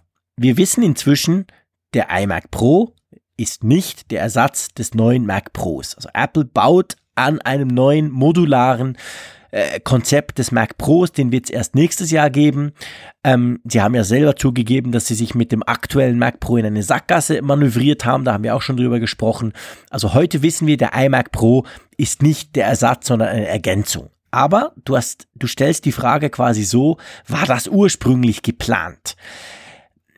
Ich könnte mir aus der Historie raus eigentlich das vorstellen, weil der Weg ist ja, der Mac Pro war ja nicht nur immer ein Powerhouse mit ganz viel, ganz viel Power drin für ganz viel Geld, der war ja auch immer modular erweiterbar und war eigentlich der einzige Mac, wo du wirklich mehr oder weniger alles austauschen konntest. Dann kam der Champagnerkühler, der noch aktuelle Mac Pro, den hat Apple zwar auch als modular verkauft, weil sie gesagt haben, hey, der hat sechs ähm, Thunderbolt Ports, alles easy, aber letztendlich war er alles nur nicht modular, der war total fix. Und wenn du das, wenn du diesen Gedanken weitergehst und sagst, ja, okay, die haben schon früher gemerkt, dass der Mac Pro äh, wahrscheinlich ein Problem hat, ein thermisches. Das ging nicht vier Jahre, sondern das haben sie vielleicht schon nach zwei Jahren entdeckt. Und dann dachten sie, okay, machen wir doch den iMac Pro einfach quasi als Ersatz dann. Dann würde das passen. Das würde dann aber gleichzeitig auch heißen, dass sie halt doch gemerkt haben, dass die Professionals mit dem aktuellen Mac Pro nicht nur darum unzufrieden war, weil der nicht mehr die neuesten Prozessoren gekriegt hat, sondern eben auch vor allem, weil der überhaupt nicht erweiterbar war. Also, ich weiß es nicht. Wir, wir, können, wir können es ja nicht nachweisen. Wir, wir haben ja kein äh, Vögelchen jetzt bei Apple, das uns zwitschert, wie es dann da wirklich gelaufen ist. Und ähm, selbst die, die großen Tech-Medien der USA haben da ja auch keine richtige Antwort darauf oder kein Leak, was ihnen dann mal sagt, was jetzt wirklich gelaufen ist. Für mich ist es einfach so eine Indizienkette, die eben darauf hindeutet, mhm. dass das mal vorgesehen war. Es würde, es würde vom Zeitfenster passen. Also letztes Jahr dieses MacBook Pro, was dann ja auch ähm, eine gewisse Richtung eingeleitet hat, und ähm, dann auch so ein bisschen da die Pro-Nutzer dann ein bisschen eingenordet hat und, und im Falle eines Erfolgs hätte ich mir gut vorstellen können, dass dann eben der iMac Pro als nächste Evolutionsstufe in dieser Neuausrichtung der, der Pro-Segmente gesehen worden wäre. Es hätte ja auch gepasst, der, der iMac selber hat sich ja auch so von diesem Bild ein bisschen emanzipiert, der Consumer-PC zu sein ähm, oder der Consumer Mac zu sein, sondern der ist ja auch in zunehmendem Maße zu einer echten Alternative für Mac Pro Nutzer geworden, die jetzt nicht mehr zufrieden waren mit dem Kübel. Gerade wegen des 5K Displays, das, das spielte für viele ja. eine Rolle. Das war sozusagen ja auch ein Vorbau zu einer Pro Weiterentwicklung und eben aber auch als Powerhouse, du hast es gesagt, dass das nicht das erfüllt hat, was ein Mac Pro-Nutzer wollte, aber auf dem besten Wege dorthin war, durch die Erweiterung der letzten Jahre. Und ja, und auch letztendlich, sorry, wenn ich dich unterbreche, ja. der iMac, der 5K iMac, war eigentlich in, in, in letzter Zeit und ist es aktuell immer noch der der Mac, den du am schnellsten machen kann, wenn es dir wirklich auf jedes Megahertz und auf alles drauf ankommt. Den kannst du besser aufrüsten oder ausrüsten, wenn du ihn kaufst, als eben den noch aktuellen, aber total veralteten Mac Pro. Und das haben auch viele, glaube ich, gemacht. Die sind dann wirklich auf diesen iMac gesprungen, war natürlich vom Screen sowieso dann begeistert. Von dem her gesehen, aus dieser Logik raus ist es natürlich eigentlich logisch, dass Apple gesagt hat, okay, da machen wir es aber richtig und nicht nur so halbbacken, sondern wir bauen das Teil zu einem absoluten ultra mega Überteil aus und ich glaube, das ist ihnen gelungen. Ja, ja, und, und gleichzeitig war es eben auch so, das wäre eben dann der Schlusspunkt des modularen Designs gewesen, dass das Apple in den letzten Jahren ja sowieso nicht wertgeschätzt hat. Die Möglichkeiten aufzurüsten sind ja eher weniger als mehr geworden. Alles Mögliche ist irgendwo natürlich auch wegen des Designs, aber immer mehr laminiert und eingeklebt worden und mhm. nicht mehr aufschraubbar gewesen. Selbst der Arbeitsspeicher ja bei vielen Rechnern, die der früher noch austauschbar, der wurde dann plötzlich geklebt und und war nicht mehr zu öffnen. Es wäre konsequent gewesen. Und der Mac Pro, der jetzt da so ein bisschen im Raume steht, nebulös, auch vom Zeitrahmen her, der wirkt irgendwie wie so ein Ausreißer. Der wirkt wie eine Umkehr in der ganzen Gleichung. Und ich glaube, sobald wir den vorliegen haben, können wir viel besser sagen, wie wir diesen iMac Pro in der Historie im Kontext sehen müssen. Vielleicht gehen uns dann wirklich die Augen auf, dass wir uns dann bestätigt sehen in dieser Theorie. Vielleicht ja eben auch nicht. Ich weiß es nicht. Aber das ist zumindest ein Gedanke gewesen, den ich jetzt hatte, als ich dann diesen Punkt in der Keynote gesehen habe. Ja, das stimmt. Das ging mir ähnlich, beziehungsweise du hast dann das letztendliche, ähm, den letztendlichen Denkprozess bei mir eigentlich angestoßen durch deine, in Anführungszeichen, Frage mit dem Ersatz des Mac Pro. Aber lass uns doch mal ein bisschen abnerden. Das super coole Space Black Design haben wir gemacht. Dann hat's da ja ein bisschen einen Prozessor drin. Was heißt einen? Erzähl mal ein bisschen. 18. das Ding kann man bis 18 Kerne aufrüsten. Da sind Xeon-Prozessoren drin, also nicht die schnöden Desktop-Prozessoren, die wir im iMac haben, sondern da sind wirklich die ganz großen Workstation-Prozessoren von Intel drin. Bis 18 Kernen ist ja crazy. Hm. Und auch RAM-mäßig ja, das muss man sich mal auf der Zunge zergehen lassen. Wie viel RAM kriegst du da rein? Ja, bis zu 128. so geil. Und dann kannst du eine 4 Terabyte SSD dort einbauen, auch ein Novum. Das kriegst du beim iMac auch nicht konfiguriert. Ähm, er hat vier Thunderbolt-Ports, ähm, diese neuen eben USB Typ C mäßigen. Er hat, glaube ich, als erster Mac überhaupt, gell, so ein 10 Gigabit LAN mhm. direkt drin. Das ist Wahnsinn. Und er hat ja ähm, ganz neue Grafikkarten, nämlich von AMD. Das sind, die heißen noch Vega, aber die gibt's noch gar nicht. Die kommen erst dann heraus. Das ist offensichtlich auch was vom schnellsten. Ich habe gelesen, die selber kann man, wenn man wirklich überall bei Optionen auf Full Spec klickt, äh, haben die alleine 16 Gigabyte Videoram drin. Also unglaublicher Rechenpower und, und Hardware, die da in diesem iMac Platz hat. Also das Ding sollte man auf jeden Fall zu Hause an einen eigenen Stromkreislauf anschließen. Wahrscheinlich, genau. Und das sollten auch nicht Stromsparer kaufen. Das, das Nein, und auch nicht Leute, die sich gewöhnt sind, dass ihr iMac ja überhaupt keinen Lärm macht. Also sie haben ja das noch erklärt, es gibt eine ganz neue Doppellüftung und sie haben gesagt, das hat irgendwie 100 Prozent mehr Luft durch, Durchflussleistung, das Teil. Also ich glaube, sie haben überhaupt nichts über, über, über die, die, die, die, die Lautstärke gesagt, aber ich glaube, wir können davon ausgehen, der iMac, der ist dann nicht lautlos. Steht zu befürchten, zumindest wird er nicht kalt bleiben und das, das Zimmer, in dem er steht, wird wahrscheinlich auch ein bisschen wärmer sein. Also es empfiehlt sich eine Klimaanlage vorzuhalten.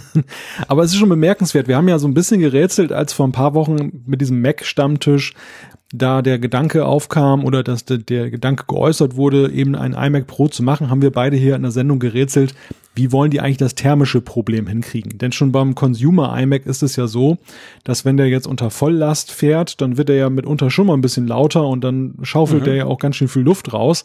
Und da haben wir uns gefragt, wie will man das denn erst bei einem leistungsfähigen Prozessor, einem, einem, einer größeren Grafikkarte, wir haben ja noch gar nicht mal dran gedacht, 18-Kern-Prozessoren da einzubauen, wir haben uns gefragt, wie geht das? Und dieses Doppellüftungsprinzip, das da eben kurz gezeigt wurde, das gibt die Antwort darauf. Ich finde das technologisch sehr beeindruckend. Also ich finde, das, das ist ja nicht ganz einfach in so ein Design, das sehr kompakt ist und dann so eine Powermaschine reinzumachen, die du normalerweise in so ein Server-Rack dann ja einbauen würdest.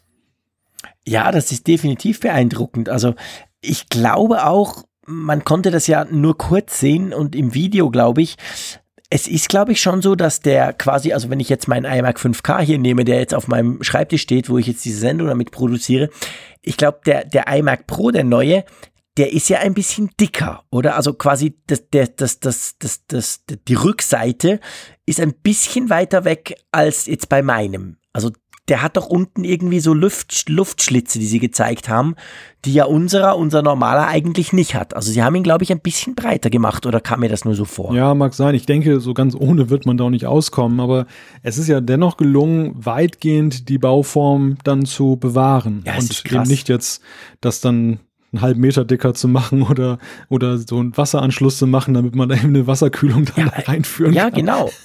Vor allem, ich meine, wir dürfen auch nicht vergessen, das sehe ich bei meinem iMac. Ich habe ja damals von, vom iMac 27, vom normalen, ähm, auf den iMac 5K gewechselt. Und du hast das vorhin angesprochen, also dieses 5K-Display das ist ja auch nicht ohne. Das wird per se schon mal wärmer. Als es mir ist mir aufgefallen, in dem Moment, wo ich den Mac getauscht hatte, wenn man einfach quasi die Glasplatte anfasst, ist das wärmer, als das früher bei meinem, in Anführungszeichen, alten, normalen iMac war.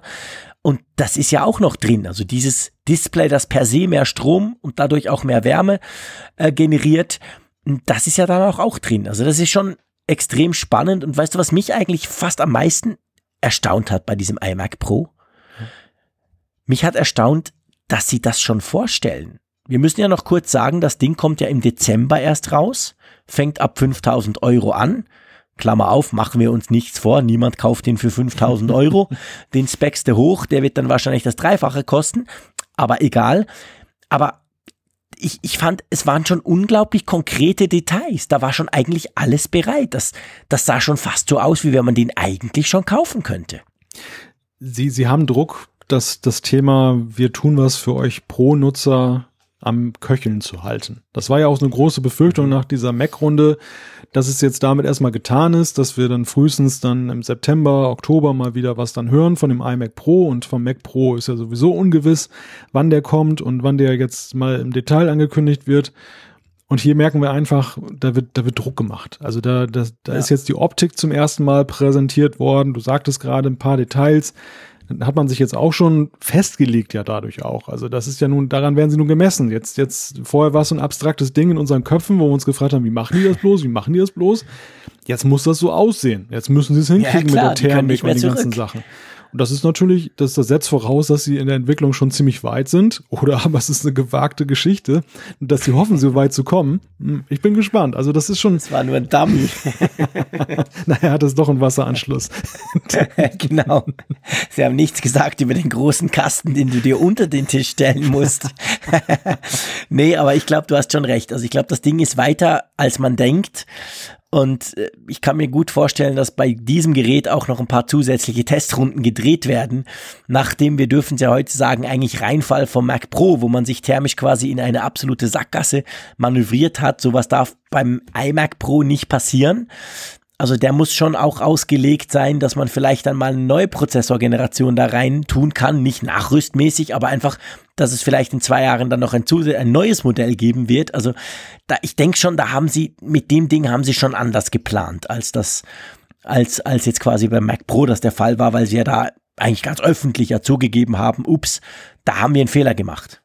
Ja, und gleichzeitig knüpft man ja in der, in der Öffentlichkeitsarbeit so ein bisschen an an den Mac Pro, der ja seinerzeit auch frühzeitig angekündigt wurde, Stimmt. bevor irgendwas leaken konnte an Bildern. Man hat man ihn da gezeigt und dann vergingen ja noch einige Monate, bis er dann tatsächlich mal in den Handel gekommen ist und auch da ist man jetzt so ein, ein Stück weit in der Tradition, finde ich auch okay. Also ich habe das ja häufig schon gesagt. Ich ich lasse mich dann lieber von Apple überraschen als von irgendwelchen milchigen Bildern aus irgendwelchen Fertigungsstraßen aus äh, Shenzhen. Das, das ist okay. Also dann, da kann ich, Absolut. da kann ich mit leben. Ich finde, der, der PR-Effekt ist trotzdem ein guter wenn, wenn denn eben, und das ist ja eher das Problem des Herstellers. Der Hersteller muss dann ja ziemlich genau beziffern und sich auch daran halten, dann nachher aber auch zu liefern. Und deshalb schreckt man ja meistens davor zurück, das zu früh zu machen, weil man sich damit ja dann Türen zuknallt. Ja klar, du kannst ihn dann nicht plötzlich anders, doppelt so dick oder irgendwie machen oder mit noch Technik im Fuß oder so, sondern der ist halt so, wie er ist. Der wurde ja schon gezeigt. Da hast du schon recht. War es nicht sogar so beim Mac Pro? Ich bin gerade am überlegen. Ich erinnere mich an Fotos, da war so unter so eine Glaskugel, so eine Glasbox, so eine Vitrine drin. Der wurde, glaube ich, auch an der WWDC das erste Mal vorgestellt und war dann erst ein paar Monate später zu kaufen. Das könnte wohl sein, ja, ja. Ich meine, das, das Gell? macht ja auch Sinn. eine lustige Parallele, ja genau. Dass man den Professionals, ja vor allem den Softwareentwicklern, all denen quasi das neue super Übergerät schon mal zeigt. Ja, und dann dauert es halt noch ein paar Monate. Ich glaube, beim Mac Pro war das ganz genau gleich. Sogar der Zeitplan war, glaube ich, gleich. Der wurde vorgestellt und kam dann schlussendlich doch erst irgendwie im Dezember auf den Markt. So soll es beim iMac Pro ja auch sein. Also wie gesagt, werde ich mir natürlich nie auf den Tisch stellen, finde ich aber ein super, super cooles Gerät. Du wirst dich dran messen lassen müssen an dieser Aussage gerade. ja, also ehrlich gesagt, bei so einem teuren Teil, da habe ich jetzt nicht so Angst, wenn ich das hier einfach öffentlich verkunde, weil ich, ich habe zwar gerne Technik, ich habe auch oft Technik, die ich eigentlich nicht annähernd ausreize, aber so weit wie bei einem iMac Pro, ich habe ja auch den Mac Pro ähm, links liegen lassen. Ich, hab, ich durfte den mal testen von Apple, das war super spannend. Aber ja, ey, ich, ich mache einfach nichts, was es rechtfertigen würde. A, so viel Geld und B, letztendlich so viel Technik mit Strom zu betreiben, die man eigentlich nicht braucht. Also wie gesagt, mein Late 2014 iMac 5K, der ist zwar fully spec'd, aber der ist super und der wird's noch eigentlich auch noch ein paar Jahre tun. Der läuft perfekt. Aber du sprichst ein schönes Thema an und damit würde ich dann auch dann das Thema iMac Pro schließen wollen. Dass natürlich der psychologische Effekt dieser Produktvorstellung ein viel größerer ist als nachher dann die tatsächliche Absatzgeschichte. Denn eines ist ganz klar, ja. Apple hat selber ja auch eingeräumt bei der Mac Stammtischgeschichte, dass die, der Prozentsatz der, der Verkäufe bei den Pro-Geräten natürlich bei weitem nicht so hoch ist, weit unter dem liegt, was im Consumer-Bereich umgeschlagen wird. Also es geht hier vor allem darum, so, wir haben es ja mit der, mit einem Formel 1 Rennstall verglichen. Das, das ist so ein bisschen dann eben auch ein Showcase. Was kann ein Hersteller und ähm, wie, inwieweit deckt er auch die ab, die dann für den Consumer dann die Inhalte erstellen? Das ist ja auch ganz wichtig, weil ja auch häufig eben diejenigen, die im Pro-Bereich unterwegs sind, auch die Multiplikatoren sind. Natürlich. Gerade jetzt zum Beispiel, wenn ich an Videoschnitt, also Filmemacher denke und so, wenn die natürlich ihren Mac lieben, dann ist das auch inspirierend für Leute, die eben die mögen und sagen, ach komm, der hat einen coolen Mac, ich will auch einen Mac haben. So, das, das ja, logisch. Ja klar, ich meine, das ist ja auch, es ist ja fast ein bisschen vergleichbar auch mit der Autoindustrie. Ich meine, Mercedes S-Klasse, die werden rein stückzahlenmäßig, wird ein Bruchteil verkauft von einer A- oder von einer B-Klasse. Auch kohlemäßig kommt da dann im Verhältnis viel weniger rein. Aber letztendlich misst sich die Marke, das Image äh, an diesen großen Modellen, an diesen quasi ich mache alles möglich Modellen und die, die zeigen eigentlich, was der Konzern möglich, äh, also fähig ist zu tun. Und ich denke, so ähnlich ist es bei Apple äh, mit diesen Pro-Modellen und äh, kommt aber dazu, dass Apple natürlich schon auch im Pro-Bereich und gerade im Videoschnitt also Final Cut ist ja nicht eine kleine Software, die irgend so ein paar Freaks brauchen, sondern das ist ein quasi Standard im Videoschnittbereich, den eben extrem viele Leute schon auch brauchen. Also von dem her haben sie da schon eine gewisse Masse, klar nicht vergleichbar mit, mit den iPhone-Verkäufen, das ist völlig klar, aber ich denke eben schon, dass der Pro-Markt neben dem Image auch sonst wichtig ist für Apple. Das will man nicht an Windows abgeben, diesen Bereich. Ja.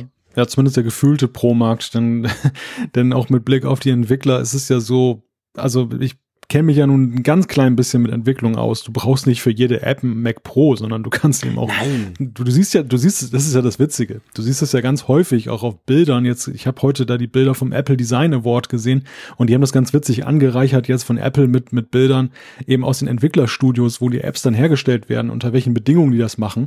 Und da sehe ich dann, da sehe ich dann keinen iMac oder kein MacBook, äh, kein Mac Pro. Da sehe ich dann ganz schnöde MacBooks und MacBook Pros. Mhm. Also die reichen vollkommen aus für viele Apps Klar. in der Entwicklung, um das zu machen. Und ähm, nee, ich meine, ich meine konkret, wenn ich jetzt Professionals oder oder so, ja. dann meine ich wirklich konkret Videoschnitt. 4K, 8K. Ja, okay. Das ist und, und natürlich die, die, die, Leute, die Photoshop-Bilder mit irgendwie 100 Gigabyte rendern, solche Geschichten. Ja, klar. Alles andere, da gebe ich dir recht. Bei allem anderen brauchst du definitiv niemals so viel Power. Das war auch kein Kontrapunkt jetzt zu deiner Aussage, sondern eher so ein, ein ganz allgemeiner, weil die Diskussion mhm. um das MacBook Pro letztes Jahr ist ja auch sehr stark geführt worden von Entwicklern die, die auch dann gesagt Stimmt. haben, ey, wir brauchen super Power und die, die gebt ihr uns nicht mehr. Ja. Wo ich dann echt so gedacht habe, was macht ihr denn für Apps? ja, Quatsch, genau. Das stimmt. Wofür braucht ihr denn so viel Power? Da, einige sicherlich, ohne Frage, aber gerade die jetzt mit AR künftig dann loslegen, die brauchen jede Power, die es gibt.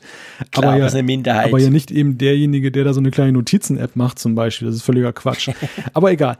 One last thing, das äh, würde ich gerne jetzt als Überleitung gebrauchen. Wie findest du also eigentlich, ich meine, der Tim Cook, der Apple-Chef, hat sich ja ewig gescheut davor, dieses One More Thing da von, von Steve Jobs mal wieder rauszuholen. Das, das, das äh, war ja sankrosankt und kein anderer durfte es sagen. Und jetzt kommt er plötzlich mit sowas. Das fand ich schon irgendwie schräg. Ja, das war witzig. Also er hat tatsächlich den letzten Teil der Keynote mit One Last Thing ähm, eingeläutet und eben nicht One More Thing. Ähm, Finde ich eigentlich gut. Also ich muss sagen, finde ich voll okay. Ich meine, das ist inzwischen ein geflügeltes Wort, das One More Thing. Das wird, das tun alle mit Apple, mit dem Steve Jobs quasi in Verbindung bringen. Das kennen auch sehr, sehr viele. Und dass er das quasi ein bisschen ändert, das zeigt so ganz kleinem bisschen quasi eine Emanzipation, trotzdem aber quasi im gleichen, eben One Thing. Also letztendlich ist es fast das gleiche. Die Idee natürlich dahinter ist sowieso die gleiche. Das könnte man schon fast so als quasi ähm, als Verbeugung vor Steve Jobs zeigen, aber eben mit so einem kleinen Änderung, so im Sinn von, hey, ich mache es ein bisschen anders. Ja, fand ich eigentlich ganz, ganz witzig. Habe das tatsächlich auch erst danach quasi mitgekriegt, weil er hat's gesagt.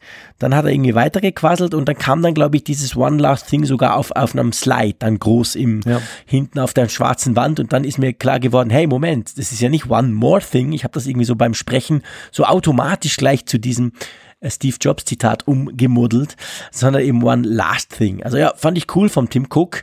Weniger cool, ganz ehrlich gesagt, fand ich, was es dann war. ja, aber vielleicht ist das auch ähm, in einer Korrelation zueinander.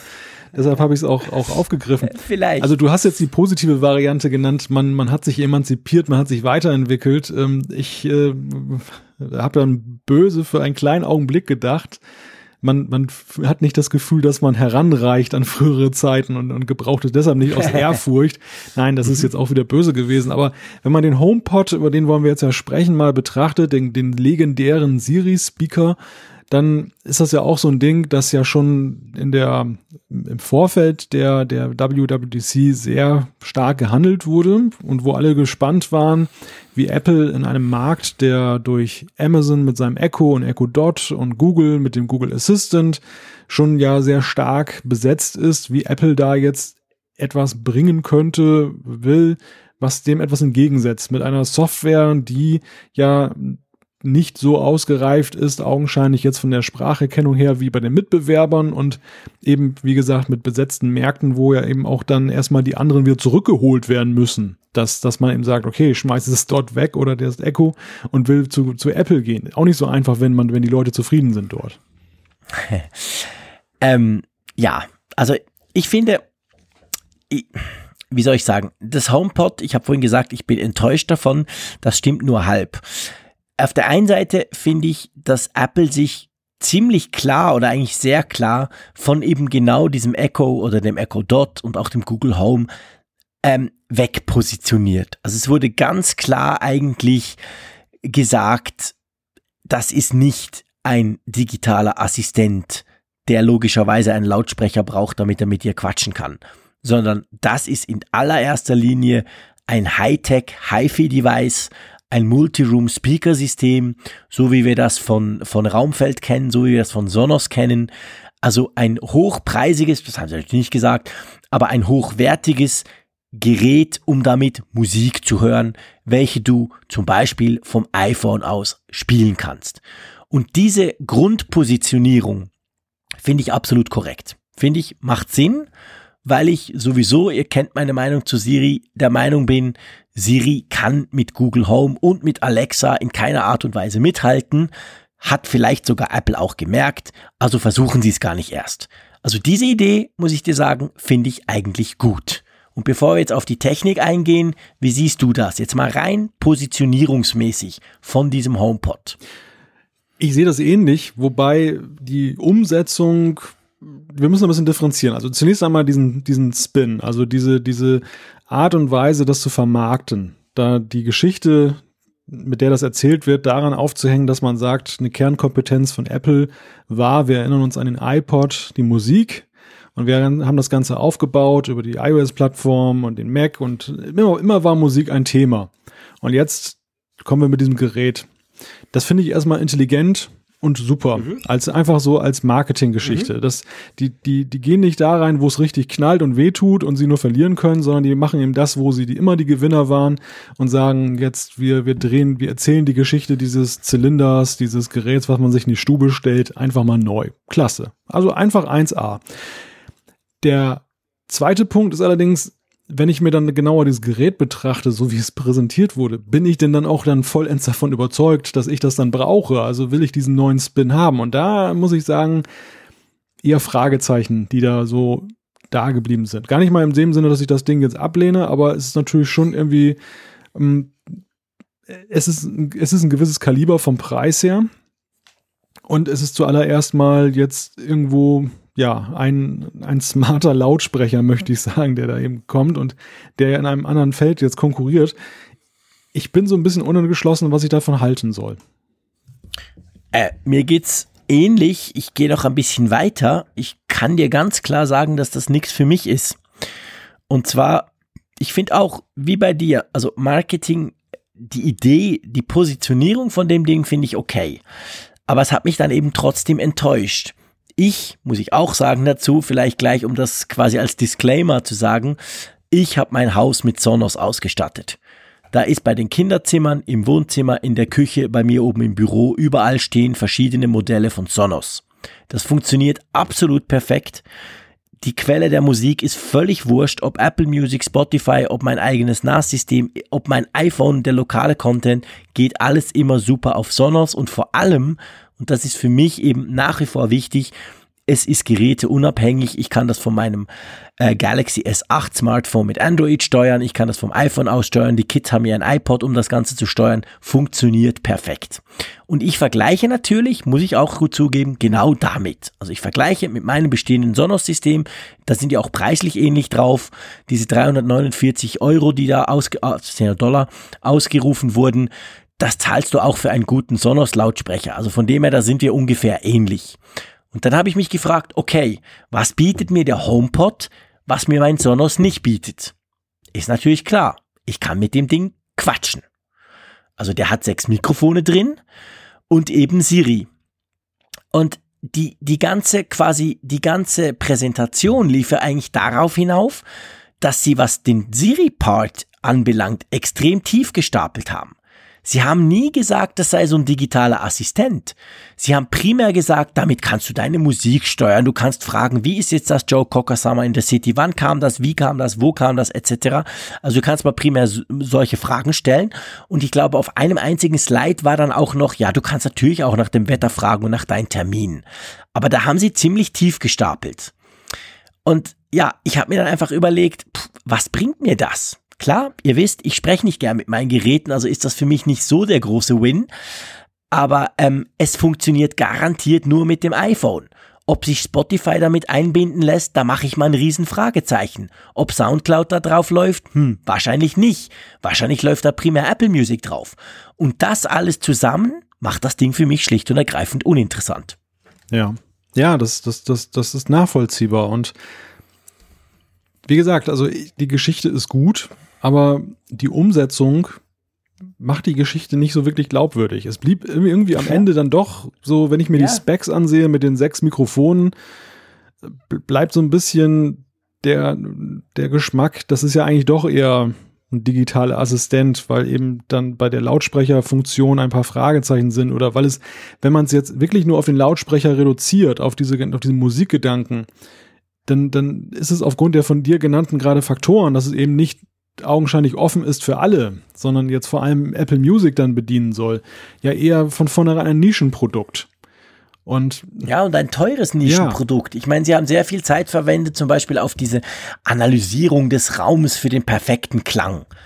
Und da muss ich halt wieder sagen, hey, mein Sonos Play One, der kostet 190 Euro, der kann das auch. Der misst auch meinen Raum aus und danach tönt er anders. Und zwar wahrnehmbar anders. Also das ist jetzt auch nichts, was Apple irgendwie erfunden hat. Das kann sogar der und der kostet die Hälfte von diesem Teil. Die größeren können es natürlich auch.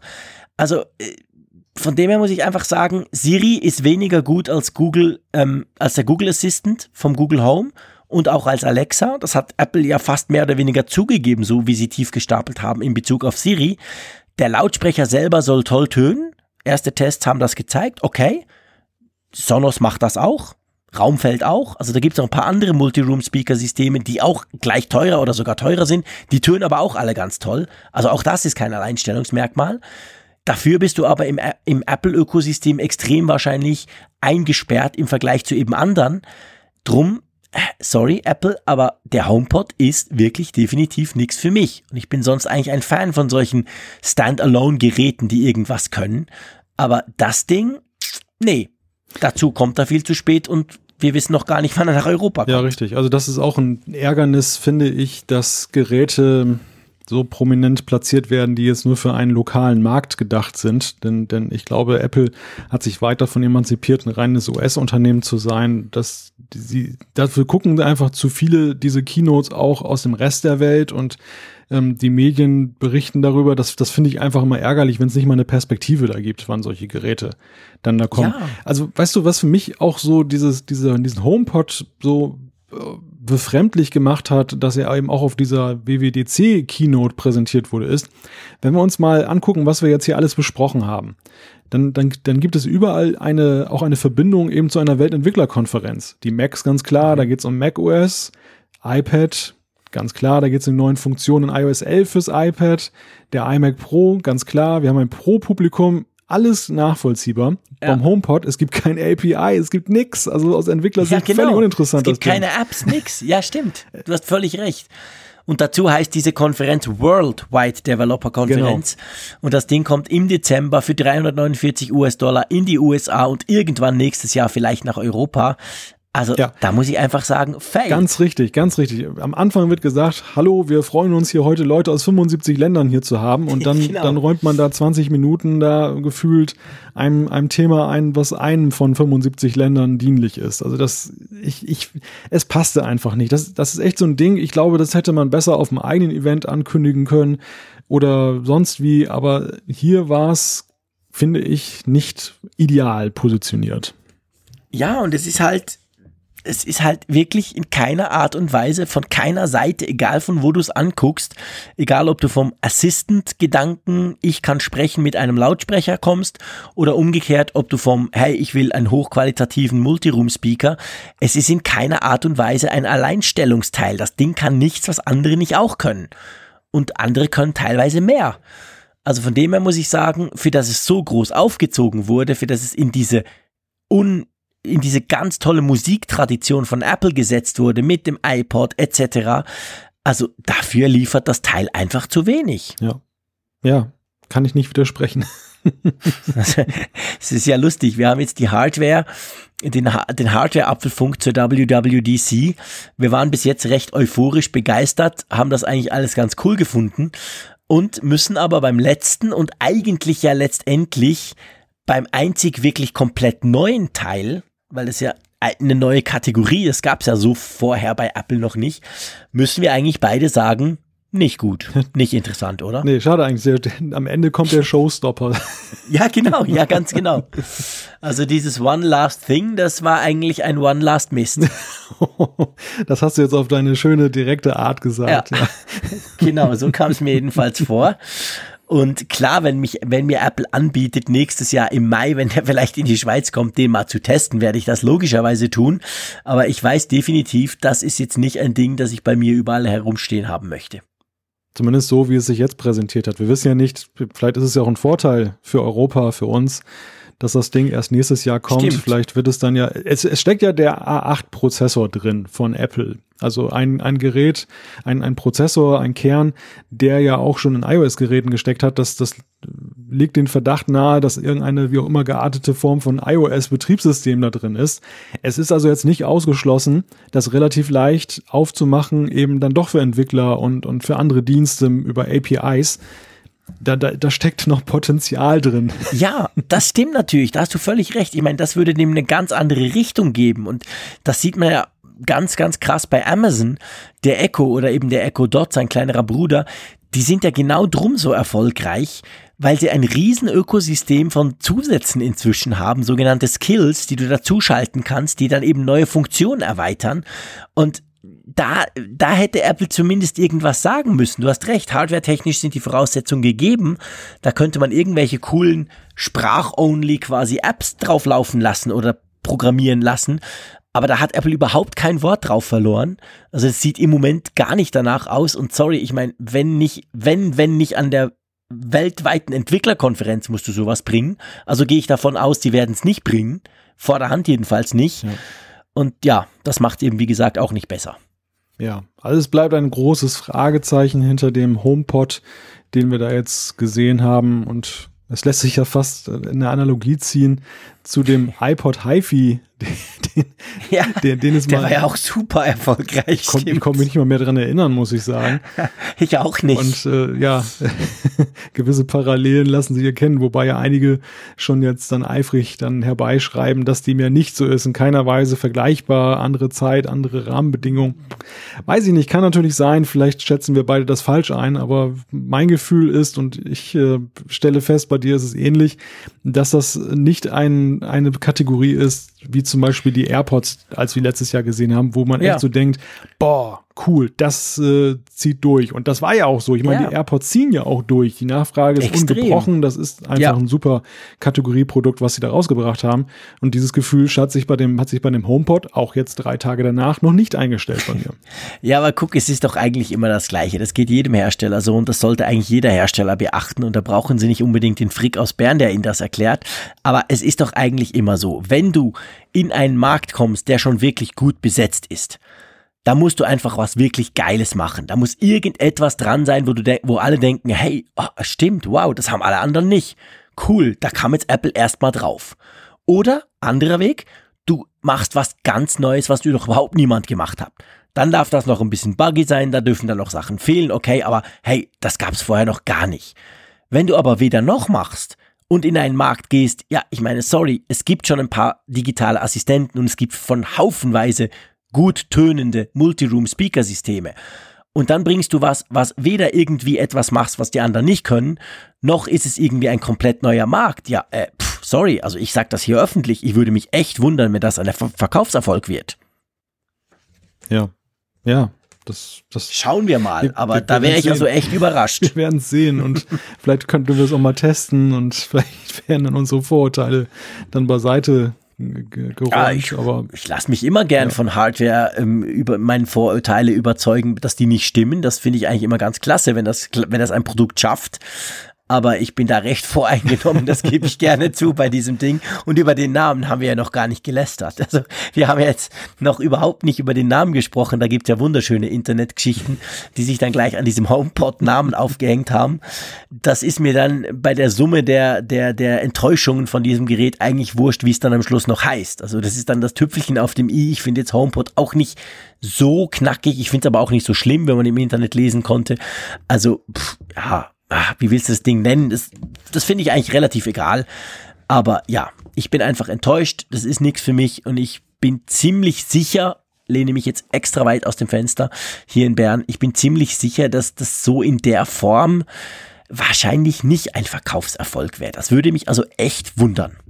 Ja, wäre bemerkenswert, wenn das jetzt einschlägt wie, wie nichts. Also das sehe ich so unter den Vorzeichen, die wir gesehen haben, auch nicht. Und, und, auch wenn die ersten Rezensionen alle gut waren, also das waren ja nun eher Impressionen als Rezensionen, aber es bleibt zu viel noch offen da. Wir, wir es ab, wir werden es besprechen. Der Apfelfunk geht ja weiter und genau, wir haben den ja gibt's auch nächstes Jahr noch, wenn das Ding bei uns auf den Markt kommt. Dann nehmen wir uns das zur Brust, wir nehmen es auseinander, wir testen das. Ja. Wir stellen es neben das Sonos und gucken mal.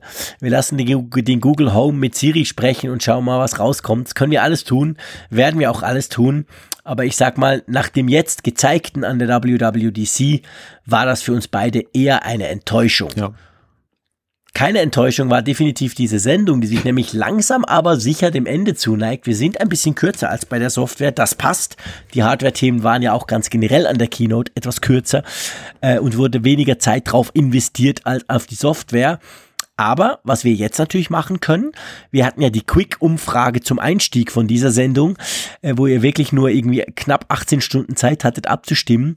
Jetzt machen wir, würde ich doch sagen, wieder eine ganz reguläre Umfrage der Woche in der Apfelfunk-App, oder? Genau, jetzt gibt es ein bisschen mehr Zeit zum Abstimmen und auch zum Reflektieren dessen, was wir euch in zwei Sendungen von ja, je zwei Stunden Dauer, nee, die zweite ist jetzt nicht so lang, aber äh, doch beträchtlicher Dauer eben geliefert haben. Wir wollen von euch wissen, was war euer Highlight der WWDC Keynote 2017? Ich zähle jetzt die einzelnen Optionen mal nicht auf. Ihr kennt sie alle. Ihr werdet sie finden dann in den Optionen dann zum Abstimmen. Und wir sind wirklich mal gespannt, wie da das Meinungsbild ausfällt. Da das ja vor allem auch alles sehr positiv aufgenommen wurde, jetzt mal herauszuarbeiten, welche Bereiche denn besonders gefallen haben. Natürlich möchten einige von euch vielleicht gleich fünf Punkte gleichzeitig anklicken ihr müsst euch da einfach mal durchringen zu sagen, der Punkt ist jetzt vielleicht so 0,0 Mikrometer noch wichtiger und besser gewesen für mich. So wie Jean-Claude ja genau. eben auch genau. gesagt hat, dass der iMac Pro jetzt dann sein Highlight war und wir alle wissen, dass er dann iOS 11 auf dem iPad genauso liebt und iOS 11 generell. Das äh, das sei jetzt mal Genau, da muss ich mich dann halt entscheiden. Wir wollen das eine Highlight, das eine persönliche Highlight von euch, dass ihr in der Funkgeräte-App, die Funkgeräte-App ist die App zum Apfelfunk, könnt ihr das auswählen unter dem Tab Umfrage und das würde uns wirklich interessieren. Wir werden das Thema natürlich dann nächste Woche besprechen, was dabei rauskam. Nächste Woche halten wir uns auch zurück. Wir werden auch nicht so lange sein und vor allem gibt's auch nur einen Apfelfunk, keine Bange. Aber es war eigentlich ein schönes Experiment, lieber Malte. Es hat mir tierisch Spaß gemacht, zwei Nächte lang lang quasi gefühlt mit dir durchzudiskutieren rund um diese Keynote. Es war es definitiv wert, sowohl thematisch wie natürlich, dass wir mal zwei so lange große Folgen gleich hintereinander produzieren konnten. Das hat Spaß gemacht. Aber ich würde sagen, ähm, die Nacht ist schon ziemlich fortgeschritten ja. und letztendlich müssen unsere Hörerinnen und Hörer das auch alles noch hören, was wir da zusammengequasselt haben. Also das gibt auch einiges zu tun für euch da draußen. Drum würde ich mich jetzt verabschieden und einfach sagen Tschüss aus Bern. Wir hören uns nächsten Mittwoch wieder. Ich freue mich schon drauf und wünsche euch eine gute Zeit. Bis dann. Tschüss. Ja, du hast es so schön nach der letzten Sendung gesagt. Wir beide wir harmonieren auch täglich, aber wir wollen es trotzdem nicht ausreizen. Äh, in diesem Sinne, Danke, dass ihr euch diese beiden langen Folgen angehört habt. Ich hoffe, sie haben euch gefallen. Uns hat's viel Spaß gemacht. Ich kann es auch von meiner Seite auch nur bestätigen. Und nächste Woche gibt's dann wieder mehr aus Bern und von der Nordsee. Bis dann.